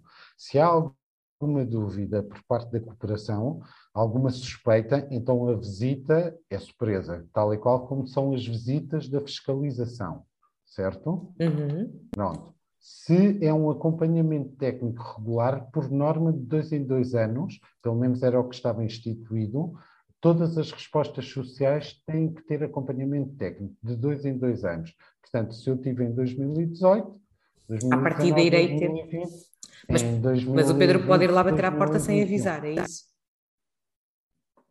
Só se houver alguma desconfiança, não okay. só se achar que aquilo, se houver alguma denúncia por parte de algum familiar, uh, de algum encarregado de educação, aí podemos aparecer por visita. Por norma, por norma, telefona-se, manda-se um mail e uh, marca-se conforme a disponibilidade. E é nessa altura da confirmação que todos os diretores técnicos devem dizer: olha, já agora estamos, sim senhor, disponíveis, no entanto, será possível enviar-nos o, o guião de acompanhamento técnico que vai ser uh, aplicado para termos uh, toda a documentação e todos os dados disponíveis. Pois há assim esta simpatia, não é? Pronto. Depois, uh, respondendo à questão de, uh, Coordenador. dos recursos humanos. Exatamente. Ah, dos recursos humanos. O que a lei diz, remete novamente para a lei, o 262, está bem? 2011. O que diz relativamente à, uh, ao pessoal, diz duas unidades de pessoal técnicos na área do desenvolvimento infantil ou ajudantes da ação educativa por cada grupo até à aquisição de marcha, que garantam o acompanhamento e vigilância das crianças. Ou seja, pode ser um educador e uma ajudante, pode ser duas ajudantes, mas claro que normalmente o que é que se faz quando se tem duas ajudantes? A diretora técnica do equipamento assume a parte, a parte pedagógica. Pronto. Relativamente uh, ao diretor técnico, ao diretor técnico, também a legislação, a 262, diz que a direção técnica é assegurada preferencialmente por um educador de infância, podendo ser assumida por outros profissionais com licenciatura em ciências sociais e humanas ou em outras áreas das ciências da educação. E depois diz o que é que compete ao diretor, ao diretor técnico. técnico. Artigo uhum. 9. Depois, uhum. relativamente ao pré-escolar, ao pré-escolar é a coordenação pedagógica, é um coordenador pedagógico, certo? Pronto. Okay. É a diferença, é a diferença. E pode ser a mesma pessoa? Vamos ver uma coisa. O que é que eu defendo? A lei não diz pode ser a mesma pessoa ou não, certo? Certo. Uh, o que é que eu defendi era sempre o que eu, eu recomendava. Recomendava, aconselhava, certo? Uhum. Pronto, e até punha por escrito, às vezes na avaliação geral, que recomendava-se, não obrigava, não era irregularidade. Pronto. Quando a instituição tem uh, três salas de creche e três de pré-escolar, é? Uhum. uh, normalmente o que é que as instituições fazem? Tem um diretor técnico para a creche que acumula com o berçário, uhum. certo? E tem uma educadora de direto que é nomeada como coordenadora pedagógica. Não me parece que esteja mal pelo número de salas. Uhum. Agora, se temos uma instituição que tem quatro salas de creche, cinco salas de pré-escolar, duas salas de CATL, é? Uhum. é? ou ATL, como antigamente se chamava, já me faz sentido que exista uma diretora técnica ou pedagógica, barra pedagógica, que acumula funções com a direção técnica da, da creche e a coordenação pedagógica do pré-escolar. Sem sala. E assume, sem sala, tudo sem sala. E assume também a direção do CAT. Ok. Sim, faz, faz sentido o que está a dizer, sim. Eu, eu acho Portanto, tem a ver um bocadinho com a dimensão, tem a ver um bocadinho com a dimensão da instituição, certo? Mesmo que sejam diretores técnicos rotativos, porque, ou coordenadores pedagógicos rotativos, eu defendo, não há nada que diga ao contrário, certo? Nem que obrigue, mas eu defendo um mínimo de quatro anos na, na função. Porquê? O primeiro ano, no fundo, é para conhecer a casa noutra perspectiva, porque uma coisa é o que, uh, quando estamos dentro de sala, outra coisa é quando saímos da sala, certo? A relação com os próprios encarregados de educação é diferente as informações que eu passo aos encarregados de educação já não são do grupo de crianças que eu tenho, mas sim da gestão de toda a instituição. Certo? Daí eu defender quatro anos, que é para levar, no fundo, um projeto uh, avante. Ah. Isabel, em adição ao que está a dizer Isabel Fernandes, está a dizer que a última revista da APEI explica muito bem esta questão dos diretores técnicos e barra ou pedagógicos. Portanto, um, uh, portanto, também estão aqui a acrescentar isso. Um, aqui em relação, o Nuno mandou-me, entretanto, à parte uma imagem que eu não consigo ver, mas que diz, ele diz, assim, diz sim ou não. Ou seja, acho que ainda estamos presos naquela questão se calhar a Salomé há bocado também levantou, que é a questão do, do PDI e que, o guião tem só um quadradinho, não é? Eu posso vos dizer, e vou aqui sublinhar, aí, eu não consigo ler o documento que o Nuno me enviou. Ele enviou uma imagem, só que eu não consigo abrir a imagem para fazer zoom. Não, este é fresquinho, este é fresquinho que eu pedi às colegas da cooperação se me podiam disponibilizar, está bem? Portanto, este chegou mesmo esta semana. É o atualizado. E o que diz okay, relativamente só tem o quadradinho. Mas depois em baixo diz assim, existência de um plano de desenvolvimento individual Existência de um plano, existência de um plano de desenvolvimento individual para cada criança de acordo com a avaliação das suas necessidades é composto por só tem quadradinhos, não tem sinos nem não. Só a última questão é que tem um sim e um não. Então, quando, então, quando só tem quadradinhos, é só dizer se tem ou não tem. Se não tiver, não está em conformidade. Não, porque não, não é lei. Não é lei. Vamos, reparem, o que é que a lei neste, nesta parte toda? É respeitada a confidencialidade dos dados do processo individual da criança? Sim ou não? Ponto 2 do artigo 15 da portaria 262 de 2011. Reparem, eu não sei se consigo.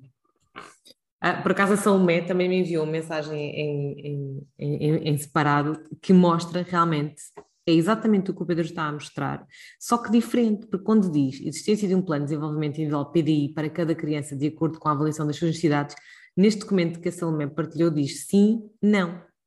Mas o Pronto, seu não diz, o seu, o seu ser, este, este são os que estão a ser implementados neste momento. Levanta só um bocadinho, levanta um bocadinho, levanta um bocadinho. Uh, não, onde está sublinhado? Porque o que está, é o que está sublinhado é que nós não conseguimos ver. Okay. Pois, esse não tem. Este é diferente. E este é o mais recente. Este foi enviado esta semana de propósito para eu os ter aqui. Ou seja, eu, te, eu, eu, pensando aqui na minha prática, que sempre fui uma, uma, educadora que trabalhou com portfólio, o que eu se calhar, aí onde diz outra documentação, se calhar aqui o Pedro, se me estivesse a acompanhar, ia escrever implementação de portfólio como estratégia de acompanhamento das aprendizagens individuais. Era isto Exatamente. que iria colocar. Era. Era. Ok. Salomé, uh, uh, uh, eu e Nuno, eu acho que estamos a ver, vocês estão os dois a ver documentos uh, iguais, que é o link que eu partilhei, só que o link que eu partilhei está errado, porque o link que eu partilhei, que é o que eu encontrei na internet, não, é, não, não, não está de acordo com o do Pedro, e o do Pedro é o mais recente. Foi-me enviado esta semana, de propósito, para eu ter aqui. Pois. Para não tentar enganar ninguém. Mas se forem aos antigos, mas façam uma coisa, amanhã contactem os vossos técnicos de, de acompanhamento da Segurança Social, mandem-lhe um mail a solicitar os guiões de acompanhamento técnico da resposta social, creche e pré-escolar. Ok. E assim também eh, começam a criar uma ligação não assustadora com o técnico, mas uma relação de proximidade. Mas eu ia dizer, oh, oh Vanessa, eu quando fazia os acompanhamentos técnicos, uh, pronto, de feito de profissão, não é? Ou de formação, uh, claro que me intrometia às vezes em algumas coisas, não é? Pronto, o projeto pedagógico, o projeto educativo, uh, metia-me às vezes com os painéis lindos e maravilhosos de fotocópias Uh, mesmo de, de, pronto, os famosos eh, folhas de outono, todas iguaizinhas, todas pintadas, pronto. É, é claro que fazia alguns comentários, mas vamos ver uma coisa, nunca, nunca, mas nunca pus num guião técnico essa observação, não é? Pronto. Porquê? Porque não está na lei porque a lei não me diz se pode ou se não pode fazer esse tipo de. Agora, se me disserem, e é aqui que. Eu, pois. Se me disserem que uh, tive uma situação uh, em que tive que dizer uh, a um educador, a um colega, que ao fim de meia hora de estar a tentar fazer perceber que ao deitar uma criança que devia se não trocar de roupa, pelo menos despir-lhe as calças, tirar-lhe a bata uh, e não só os sapatos.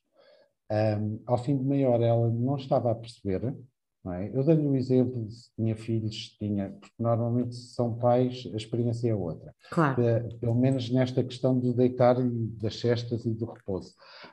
Um, fiz tudo com várias hipóteses, até que ela refletisse, até que cheguei ao final e disse: Olha, é a primeira e última vez que eu cá venho em que estão a deitar meninos vestidos.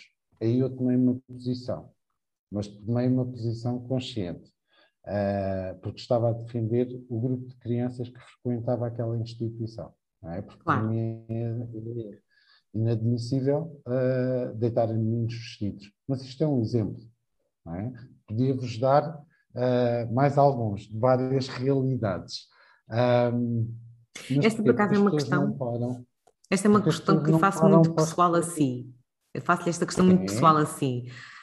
Um, é difícil quando estava, ou era difícil quando estava nas visitas de acompanhamento, separar aquilo que são as suas crenças e os seus valores e as suas práticas enquanto educador daquilo que é o que está na legislação e, e daquilo que vê. Ou seja, está a dar esse exemplo das crianças que, vão, que se vão deitar vestidas, como poderia estar a falar de, se calhar, ver uma educadora com, vamos imaginar, o grupo todo sentado, todo a fazer recorte e colagem, mas numa grande uhum. gritaria, e isto provavelmente, uhum. Se calhar, vai contra a forma como se calhar o Pedro vê a educação, mas não está legislado, não se pode fazer assim. Como é que o Pedro lida com isto? Isto é uma pergunta mais pessoal, não é? Como é que na sua é experiência é assim, lida com isto? não é fácil, não é fácil, atenção. não pelo o barulho esse exemplo, da, mas pela falta de opção de escolha que os profissionais dão à, às crianças. Mas é a tal história, eu acho que é a falta de reflexão e de parar e observar. Por isso, uh, quando falávamos ao princípio da checklist, é? Se calhar para muitos educadores é importante a checklist, com as orientações se faz, se não faz, porque não param para observar. Um educador que Uh, e isto acontecia muito nas visitas. E, e um dos podcasts que, que a Vanessa fez, uh, eu tive a ver e a rever uh, alguns, e havia um dos convidados que, que, falava na questão de quando, acho que até foi o último com o Fábio. O Fábio, eu sou péssimo em nomes. É o Fábio Gonçalves. Desculpa. Não Pronto. Em que havia um, uma educadora, uma colega, que, que escreveu uh, que quando tinha visitas da, da Segurança Social ou, ou, de alguém que fazia questão de manter a rotina, ou seja, uh, que não preparava o grupo, não há coisa pior de um acompanhamento técnico, eu que ia visitar as salas, de passar de sala em sala e ver Uh, uh, as desgraçadas das crianças, que é mesmo o termo, uh, todas sentadas a olhar para um adulto com um livro na mão, é? a ler uma história e aquilo era repetitivo. Então, não havia, só, só mudava uh, o, as crianças e o adulto, porque o momento era igual para todos. E desgraçado quem quisesse sair ou levantar-se para ir fazer outra coisa, porque era o momento da história e todos temos que ouvir a história e, uh, e todos temos que estar ali sentados porque se um se levanta, os outros também se querem levantar. Então, se querem levantar, se calhar a história não. Mas o que é que o Pedro fazia? O Pedro senta-se com estas educadoras e dá propostas de, de, de, diferentes práticas, ou seja, o acompanhamento vai a esse nível ou não? Pode ir. Eu, em Torres, eh, quando cá estava, fiz, acho que foi duas ou três eh, encontros, não podemos chamar formação mas uh, encontros uh, de alguns pontos que fomos encontrando, porque nós éramos dois educadores na equipa, éramos dois educadores e uma técnica de serviço social. Um, e, e, então fizemos uns encontros para educadoras, dividimos aquilo várias vezes, e uh, incluindo as direções técnicas, em que falávamos um bocadinho do projeto pedagógico, das atividades, a importância da opção de escolha, de dar a opção de escolha às crianças. Mas, no Pedro, fundo, tentar obrigá-las a refletir. Agora, aquilo era obrigatório? Não. Mas isso fazia o quê? Mas não. juntava educadoras de várias instituições que iam ter consigo um momento Sim. de formação. Mas eu Sim. estou a falar um outro nível. Eu vou-lhe contar um bocadinho a experiência que tive na, na Irlanda. No, eles têm, há, vários, há vários corpos de inspeção, vamos lhe chamar assim. Há o TUSLA, há o POBL há e há o Departamento de Educação. Há três entidades que inspecionam uh, na Irlanda, uma creche ou um pré-escolar. Mas depois existem uns programas que se chamam, há um programa que se chama o Better Start, e as instituições que quisessem, ou às vezes por recomendação em momento de acompanhamento ou de inspeção, eh, eh, listavam-se no Better Start. E o Better Start o que é? É um técnico de acompanhamento que, fique, que, se torna mentor daquela instituição durante, por exemplo, um ano letivo. Estamos a falar de consultoria, vamos lhe chamar assim, ou de mentoria, dada por, no meu caso, foi uma educadora, a, a Idel, sei que ela não está a ouvir porque está em português, mas se ela estivesse, eu ainda hoje mantenho uma relação com ela, um, e ela, o que ela fazia era, eu não vou dizer que era uma vez por semana, mas de certeza mais do que uma vez por mês, o que ela fazia era sentava-se, uh, acompanhava as nossas salas, sentava-se, estava com as crianças, estava connosco, tomava as notas dela e depois sentava-se connosco numa, numa perspectiva muito mais formativa, construtiva. O que é que o Pedro acha disto? Acha que poderiam, eh, os técnicos de acompanhamento deveriam começar a fazer isto? É apologista disso? Ou acha que isso é, é misturar conceitos e, e, e se calhar é melhor não? Eu acho que é misturar conceitos e papéis. Uh, porque é assim, compete à Segurança Social a verificação em termos legislativos. Uh, essa postura ou, esse tipo de trabalho, no fundo era o que a Graça Viena fazia connosco nos equipamentos da Segurança Social. Ela estava responsável exatamente por unificar o trabalho e obrigar-nos a refletir e a observar e discutir connosco. Uh, eu acho que esse trabalho seria importante, seria muito importante, se uh, houvesse uma entidade externa que não a Segurança Social, uh, porque aqui estamos a falar de, do cumprimento da legislação uh, que deriva também do apoio monetário estatal, não é? Que no fundo é isso que o técnico de acompanhamento faz, é verificar se cumprimento ou não da lei Ora, aí está. E isso vai muito para além da lei. Isso, digamos que são grupos de trabalho eh, informais, grupos de, de reflexão é? sobre a, são, a prática. É, o Better Start era, era, uma entidade também ela do Estado, eh, sob tutela do Ministério da Educação irlandês, que tinha educadores alguns deles já tinham sido inspectores, inspectoras e que estavam a fazer este trabalho de mentoria, mas por, precisamente por isso, porque não chega só chegar a uma instituição e dizer o que é que está em conformidade, o que é que está mal feito, o que é que está bem, levar uma recomendação. É preciso haver acompanhamento, estas pessoas precisam de perceber, eu, eu falo, estas pessoas, nós, e nós educadores, nós precisamos perceber se, no que é que nós podemos melhorar, uh, no, que é que, no que é que nós certo, podemos... Mas, mas Oh, oh, Vanessa, mas não nos podemos esquecer que o acompanhamento técnico da Segurança Social não vai avaliar práticas pedagógicas. Atenção. Não pois, mas, prática... mas, mas, isto, agora, eu, mas eu estou a falar com o Pedro, eu agora estou a falar com o Pedro Educador, não é com o Pedro certo. agora, da Segurança se, Social. Se me disser que a Segurança Social vai criar um departamento só para isso, com esse objetivo, aí eu concordo. Se for no sentido de uma reflexão do melhoramento das práticas pedagógicas. E aí não seria só com a Segurança Social, aí seria Segurança Social, Ministério da Educação, algumas entidades formativas, escolas, universidades, é? para relacionar todo este processo. E é obrigado a esta reflexão é? e a este acompanhamento.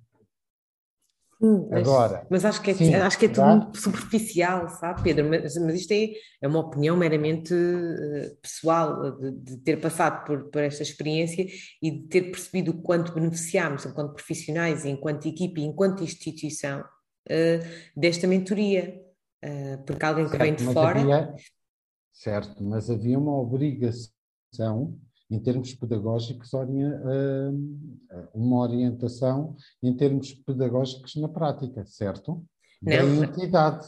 Não, eh, sim, é assim, nós temos, nós temos as orientações curriculares de lá e nós temos é que saber documentar as aprendizagens para demonstrar de que forma é que nós não é cumprimos, mas trabalhamos de acordo com aquelas orientações, que lá não são orientações, lá são muito mais, é muito mais obrigatório, pronto, mas a forma, é. agora, se é com Montessori, se é com Régio e Emília, se é de, com filosofias ou modelos diferentes, cada um, e esta mentora não nos diz, mas lá está, esta mentora se calhar vai nos dizer, uh, uh, vai, vai escrever num relatório que não se deitam crianças vestidas, e que sugere uhum. que se passe à mudança deste comportamento. Portanto, há sempre, acho que é profundo, é um acompanhamento mais profundo. Há aqui colegas que estão a dizer que o Ministério da Educação já faz este tipo de trabalho e fico mesmo muito contente, porque foi uma experiência Também. pela qual eu passei que foi bastante positiva. Um, mas em, em pré-escolar eu, eu, eu, estava aqui a pensar se também, e por isso estou a falar, a pensar alto consigo, se não faria sentido, como técnico de acompanhamento, fazerem este tipo de acompanhamento. Só que lá está, e como diz, é,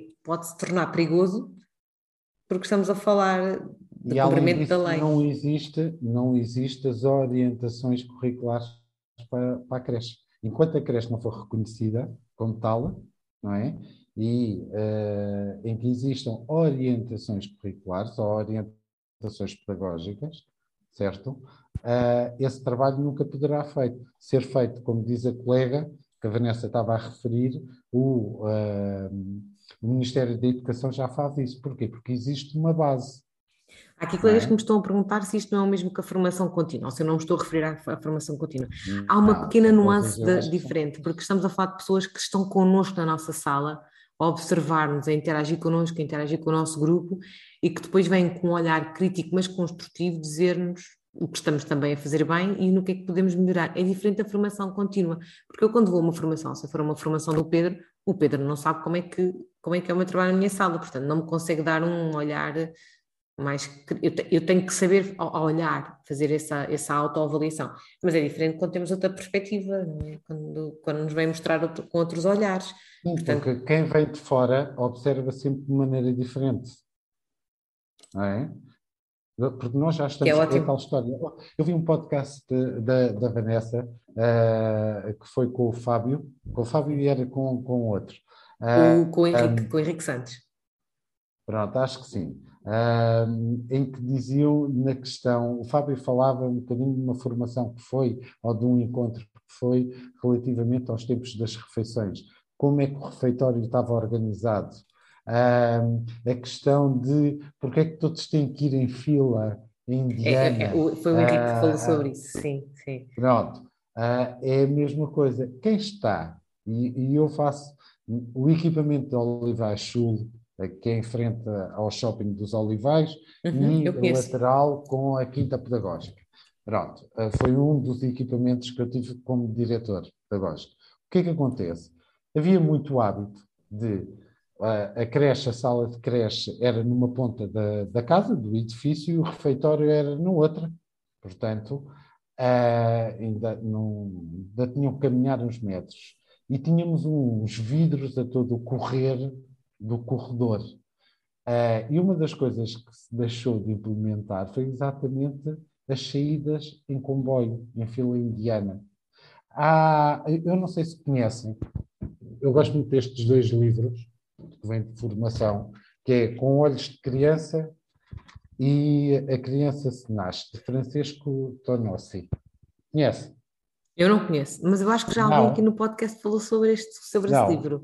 Este não. É, Sim. É, são, uh, digamos que é uma mafaldinha para a educação. Ah, foi o Rui. Uh, eu acho que foi o Rui que falou desses, destes livros é? no podcast. Eu acho que estou, estou, se ele me estiver a ouvir, ele me corrija se não foi ele, mas eu acho que foi. Uh, e é engraçado que há aqui uma sátira exatamente relativamente às saídas em, em fila, em comboio, porque só vem a cabeça um do outro, Sim. não vem para além disso. Pronto, uh, mas esta questão das saídas em comboio na própria instituição, como dizia o Fábio, é porque é com medo do papão que apareça e então aquilo vai descoordenar tudo. Uh, mas é exatamente isto: é quem está do lado de fora, quem faz Conseguir... isto todos os dias não se consegue uh, pôr do lado de fora e observar e parar e refletir, porque o grande problema dos educadores e, e, E aproveitando aqui, o que é que esperamos uh, da educação de infância? Esse é, já, o Pedro já está aqui a aproximar da pergunta final não, não, não, do podcast. Não, mas sim, mas temos que começar a, a, terminar, eu, senão eu depois tô, isto não... Eu posso falar aqui o resto da noite, não, sem qualquer não. problema. Mas sim, o que, o que é que o Pedro defende uh, em, em educação de infância? Como é que gostava prática, que fosse a educação de infância no, no futuro? Com profissionais, com, com profissionais refletidos que reflitam sobre a sua prática, que olhem, não, é? não sejam mecânicos, com crianças com liberdade de escolha. Foi isto que eu pedi para o meu filho. O meu filho atualmente tem 14 anos. Eu em casa sempre fui pai. Uh, o meu filho, a minha mulher tem grande desgosto do meu filho uh, não gostar de ler. Uh, mas o, o, pouco interesse que ele tem pelos livros uh, é uh, trabalho da minha mulher que não é educadora de infância. Portanto, eu em, pai sempre, eu em casa sempre fui sempre pai, nunca fui educador. Pronto. E é um exercício Portanto, extremamente difícil, eu estou a vivê-lo é, agora na pele. É, é, é. Uh, e então com a adolescência uh, torna-se pior. um papel mais difícil. É. é que eu ainda me lembro da minha adolescência, não quero pensar nisso. Não, mas, um, mas seria muito bom esses grupos de apoio, digamos assim, essa supervisão, esse acompanhamento pedagógico uh, com o intuito de, de uma reflexão, uh, mas gostava de uma, de uma educação livre, com opção de escolha, uh, que eu acho que isso não acontece. Muitas vezes em creche, Claro que uh, não é 100%, é numa maioria, uh, ou se calhar já nem numa maioria. Uhum. Uh, mas é importante que os profissionais deem oportunidade de escolha, que estejam para orientar, mas que não estejam para substituir a criança. É? Isso foi muito aqui... poderoso o que acabou de dizer. Sim. É, porque às vezes é isso que acontece. Uh, uh, ainda o Fábio dizia, eu partilho da, da opinião do Fábio, que é, uh, planifica-se uma atividade de expressão plástica, de leitura, de, seja do que for, mas não se planifica uma atividade para o faz de conta. Não, não se está simplesmente a brincar, até mesmo sem qualquer pensamento para além. A importância de estarmos de chegarmos ao nível deles, de estarmos frente a frente. Porque é que um profissional, quando fala com a criança, fala de cima para baixo? Porque é que não se baixa? São pormenores. Não, eu, sabe, sabe eu, eu, já, já, já tive uma amiga que esteve aqui no podcast que, que os meus amigos quase sempre me perguntam uh, quando têm filhos o que é que devem procurar quando vão visitar as creches, o que é que olha, vou lá, o que é que achas que eu devo perguntar? E eu, olha, antes de perguntar, olha para tudo à tua volta. Os adultos baixam-se para falar com as crianças, uh, os papéis das paredes são todos muito altos, há coisas ao nível das crianças, há estímulos para eles mexerem ao nível deles. E o chão, como é que está o chão? E o teto, como é que está o teto? Faça estas perguntas porque é, nesta, é neste ambiente que vamos recolher muitas das respostas daquilo que é a concepção de criança e de educação da infância de uma instituição, não é? ou de uma educadora, porque depois dentro de uma própria instituição podemos ter trabalhos diferenciados entre, entre educadores, não é? Portanto, é muito pelo que o Pedro está a dizer, obviamente. Há, há um referencial muito interessante, uh, que eu nunca sei o nome, é verdade, eu peço desculpa, mas falo sempre nele, uh, em várias conversas. Qual é? que tem uma checklist, tem uma checklist muito engraçada que vai ao pormenor de uh, ver com o tamanho das cadeiras, o tamanho das mesas, se as imagens que nós temos expostas nas salas são reais, se tem oh, um menino de cada cor, uh, se tem um velho e uma velha, uh, se tem um alto e um baixo. Há um referencial muito engraçado, eu depois envio à Vanessa se conseguir encontrar. Eu sei que tem Sim, porque eu não conheço na... e gostava, e eu vou acrescentar ao emotivo dos meus amigos quando engravidam. Não, e é engraçado, porque aquele, aquele referencial eh, foi aplicado nos equipamentos da Segurança Social por uma colega que era diretora do outro equipamento, também da Segurança Social, que estava a fazer o mestrado. E então era um referencial que uh, fazia parte da tese mestrado dela, uh, que ela utilizava e que nos obrigava um bocadinho a olhar, a pôr-nos do lado de fora e olhar para a sala com outros olhos. E, e, às vezes é isso que esquece. Eu faz-me confusão uma sala que é montada pelo próprio educador no princípio do ano e acaba no final do ano da mesma forma como está. Ai, falamos muito disso aqui, eu ah. também falo muito disso nas minhas formações. Sim, isso faz, reflete muito o nosso não, trabalho. Faz, faz-me imensa confusão quando, quando temos. Uma vez, enquanto educador, entrei numa instituição, não vou fazer referência, claro. mas, uh, uh, entrei numa sala que uh, tinha, eu nunca tinha visto um faz de conta uh, tão bem montado. Era uma casa dentro de uma sala, mas uma casa mesmo construída, com tudo ao acesso, uh, uma coisa fantástica. De repente olho para o lado e tinham prateleiras altíssimas, com os papéis, com as tintas, com os pincéis, com... Enquanto técnico, perfeitamente o que está a tentar dizer. Enquanto técnico da Segurança Social, uh, engoli em seco. Enquanto educador, não me aguentei. E tive de dizer, não é? Claro, claro que não fica no relatório, não é? Uh, mas fica lá. Pois, mas era aqui que, que eu gostava há bocado de perguntar, não é? O, há um Pedro educador e há um Pedro uh, de acompanhamento e não consegue separar estas suas duas dimensões, mas e é por isso que eu acho que ficaríamos todos a ganhar se um técnico de acompanhamento ao ser educador pudesse juntar estas duas coisas, não é? O, facto de ajudar a instituição a cumprir a lei, mas também na melhoria das suas práticas, não é? Um, oh, porque oh, o acompanhamento é diferente da inspeção, não é? E portanto seria é. assim, mas isto calhar sou eu que vivo no mundo ideal. Mas, ó Vanessa, uh, vou-lhe responder como hoje alguém lhe respondeu, e o Pedro Gurjão, esse não. Aí tem a resposta a, sua, a tudo. A sua fama persegue, ao persegue. Olha, é, vamos entrar verdade, aqui no é final, no final do nosso podcast. Antes de ir para as últimas perguntas, porque depois tantas pessoas começam a ir embora, eu só queria dizer uma coisa, que é o seguinte, eu tenho mesmo de agradecer ao Pedro e a todos os convidados que têm estado aqui comigo semana a semana. Eu queria que as pessoas todas que nos estão aqui, e eu acho que hoje tenho aqui muitas pessoas pela primeira vez, o tema assim fez, eu só queria dizer que tanto eu como os convidados estamos aqui no nosso tempo livre e ninguém ganha nada com este podcast, ou seja, tudo isto é voluntário. Eu não pago nada aos meus convidados, eu não ganho nada também com o facto de estar aqui, como já expliquei quando fui convidada da Rita, um, eu não ganho mesmo nada também por estar, por estar aqui, eu faço isto no meu tempo livre e todos os meus convidados, que são mesmo o mais importante disto tudo, não ganham nada, eu também não lhes pago nada. E hoje estava aqui a ver o Pedro e pensar, pô, estes, os meus convidados vão receber alguma coisa, porque estão aqui no tempo deles, num serviço público tremendo. Uh, estes episódios surgem mesmo como uma ajuda fantástica, muitas vezes para pensarmos, para repensarmos e no caso de hoje para aprendermos. Aprendemos a legislação que temos que consultar, alguns artigos uh, e, e, aprendemos pela experiência do próprio Pedro aquilo que, que podemos ou não argumentar quando somos uh, alvos, vou dizer alvos, mas é um alvos, entre aspas, de, de, uma, de uma, visita de, de, acompanhamento e de que forma é que nos podemos munir de argumentos para quando estamos a, a perguntar-nos coisas que não, não nos são devidas ou que desconfiamos.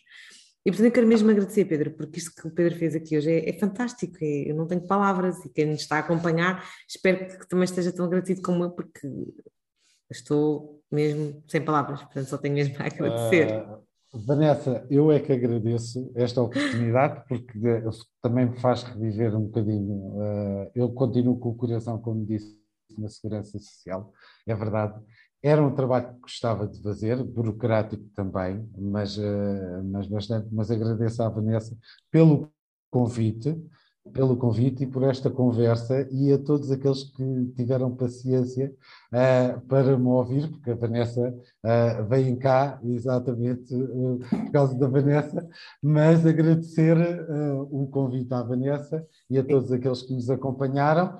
É assim, eu não ensinei nada, eu apenas falei da minha experiência, uh, apenas alertei para o facto da importância de sabermos a legislação, é verdade.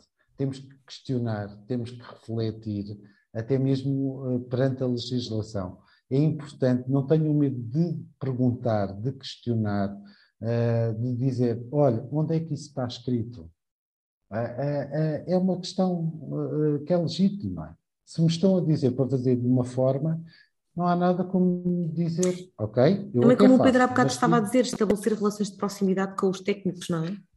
Porque assim, não, não temos, é, é eu, eu, costumo dizer muitas vezes às equipas, eu trabalho com 150 pessoas, portanto a, a minha equipa é muito variável. Sim. E eu costumo dizer, nós não temos que ser amigos, nós temos que ser profissionais. Daquela porta para dentro, temos que trabalhar em conjunto. Temos que trabalhar em equipa, temos que ter um bom relacionamento. Daquela porta para fora, não temos que ser amigos. Uh, uh, temos que ter uma relação profissional. E é isto que é importante até mesmo para os técnicos da Segurança Social. É assim, se têm dúvidas, seja com cálculo de mensalidades, questionem, perguntem, enviem. Não é? Eu, eu posso dizer, apesar de toda a minha experiência, eu atualmente eu também tenho dúvidas. Eu enviei a semana passada um e-mail à, à, técnica que me acompanha na área da infância a questionar uma dúvida sobre um cálculo de mensalidade. E eu que fui técnico de acompanhamento de IPSS. Não é? Portanto, isto é assim. Eu apenas vim, e agradeço mais uma vez o convite, partilhar a minha experiência Uh, aprendi muito com a Vanessa, porque acho que a educação são duas estradas, como uma autoestrada, vai uma que vai e outra que vai, portanto estamos sempre aqui nesta, nesta linha de, de troca. Mas eu só fiz perguntas, eu só fiz perguntas. Mas que obrigou também a pensar, que obrigou a pensar, é, mas ainda é discutir consigo a questão de, da avaliação e da constituição do, do projeto pedagógico. Sim, sim, sabe que é, é, é, é, que se calhar é pelas formas como eu vejo, uh, se calhar, determinados documentos às vezes preenchidos. Eu não, eu costumo dizer muitas vezes, se nós encararmos o PI de uma forma construtiva, uh, se calhar o PI até pode ser um documento que me, que me ajude. Uh, num conhecimento do meu grupo. Agora, um PI nunca pode ser um documento que é estanque, tal como o projeto pedagógico, nunca pode ser um documento que eu faço no início do ano e que está ali. É um documento que muda todos os dias, porque a criança muda todos os dias, não é? É, é um, é um documento que. Porque lá está, a criança muda mesmo todos os dias, acho que isto diz tudo. A criança hoje está interessada numa coisa, amanhã está noutra. E, portanto, o objetivo que eu tinha preparado, se calhar para amanhã, amanhã chega e a criança não está predisposta para aquilo, portanto, tem que se alterar tudo, não é? E é, e é este estar atento constante que, que há, não há papel que consiga evidenciar isto, não pode haver um documento que escreva no início do ano, mas acho que isto estava um excelente, um excelente podcast, nós conversarmos e se calhar conversarmos com alguém com outra visão também sobre esta ideia, sobre a pertinência desses, desses documentos, porque hoje percebemos a obrigatoriedade, a obrigatoriedade ou não deles, mas depois fiquei aqui curiosa em perceber como é que o Pedro os defende, eh, porque é interessante, porque ainda não tinha conhecido ninguém que os defendesse, portanto eu fiquei mesmo curiosa com isso. Não, mas uh, fica para uma, uma, próxima oportunidade de discussão. Ah, Vanessa. Eu acho que sim, eu acho que sim. Olha, deixa-me só pegar aqui no guião. Eu acho que, para finalizar, eh, eu tenho que sempre esta pergunta da, da praxe. Se pudesse dar um conselho aos profissionais e aos pais que nos estão a ouvir, eu acredito que o tema de hoje seja maioritariamente pais, qual é que seria? Portanto, para finalizar, qual é que é o seu conselho para todos nós? É difícil, eh, porque os conselhos, se fossem bons, eram vendidos, não eram dados. Eu costumo dizer, portanto, eh, em termos de, de conselhos, é assim: eh, deixem as crianças serem crianças. Quanto aos profissionais, deem-lhes a opção de, de escolha. Baixem uh, façam um olhar olho no olho, uh, mas ao mesmo nível. Não é ser criança como eles, não. Uh, é estar ao nível, nunca se esquecem que são o adulto e que do outro lado está a criança.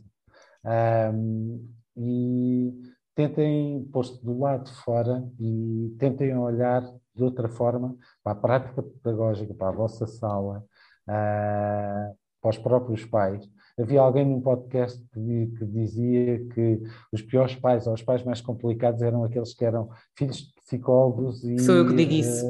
Uh, uh, e, educadores de infância. E educadores. Nós somos os piores, somos Pronto. os piores pais. Portanto, uh, Entre aspas. Conselhos, pronto, conselhos é, é refletirem, refletirem sobre a prática, refletirem sobre vocês próprios e tentarem uh, sair um bocadinho de, da rotina, tentarem ficar do lado de fora e olharem de outra forma. E pedir ajuda quando se sentirem uh, precisam. Uh, porque uma das coisas, nunca mais me esqueço, e mesmo para terminar, Vanessa, se não isto, uh, uma das coisas que também aprendi com a Graça de Viena foi a importância de, dos profissionais, sejam auxiliares, sejam educadores, de quando estão naquela fase, porque isto acontece muitas vezes, e então em refeitório é fantástico, naquela guerra de come, não come, uh, tens que comer, uh, uh, eu sou o adulto, és a criança, pronto. e às vezes é importante termos alguém e nós aceitarmos isso, que é pôr um braço no ombro e dizer vai fumar um cigarro, vai até lá fora arejar um bocadinho, uh, porque depois não há mais nada do que aquilo, não é? Então é preciso parar, sair, refletir, voltar para dentro. Uh, Sim, Pedro, porque isto depois também dava para falarmos tanta coisa sobre a motivação dos profissionais em creche, a não contagem de tempo de serviço, os horários de trabalho, as condições muitas vezes de trabalho, sei lá, e tudo isto mexe muito com, com todos é, nós, não é? Portanto, é estava aqui para uma outra. Mas deixando, conversa. Vanessa, deixando uma dica só importante: leiam a legislação. Eu pensei, trabalho de casa, isto é hoje ninguém vai dormir sem ler a legislação. Eu, eu vou já. Seja creche, seja pré-escolar. Sim, Portanto, Portanto, é e eu, eu, eu, aqui do meu lado vou, vou, vou amanhã fica aqui já toda a gente a saber, eu vou enviar amanhã um e-mail ao Pedro a pedir a portaria, porque a portaria que me deu, eu fui pesquisar, ainda não está online essa última sua versão, e assim que estiver, quero tê-la para deixar aqui publicamente para todas as pessoas que quiserem consultar, e fica aqui na, no, no, Facebook para, para toda a gente poder encontrar o documento, e porque, aquele que eu fui procurar, o do 262 de 2011, que foi o que o Pedro me deu, uh, online está diferente daí. Mas depois eu depois envio-lhe aquilo que tenho e o Pedro viu o seu e depois nós vamos falando para, para ver se eu encontro essa versão mais recente. Uh, para... Mas a legislação ou o guião técnico? O guião técnico. O guião técnico, desculpe, tem razão, tem razão, já estou a confundir. Tem razão, tem razão, peço desculpa. A quem nos segue, muito boa noite a todos, muito obrigada por terem estado aqui.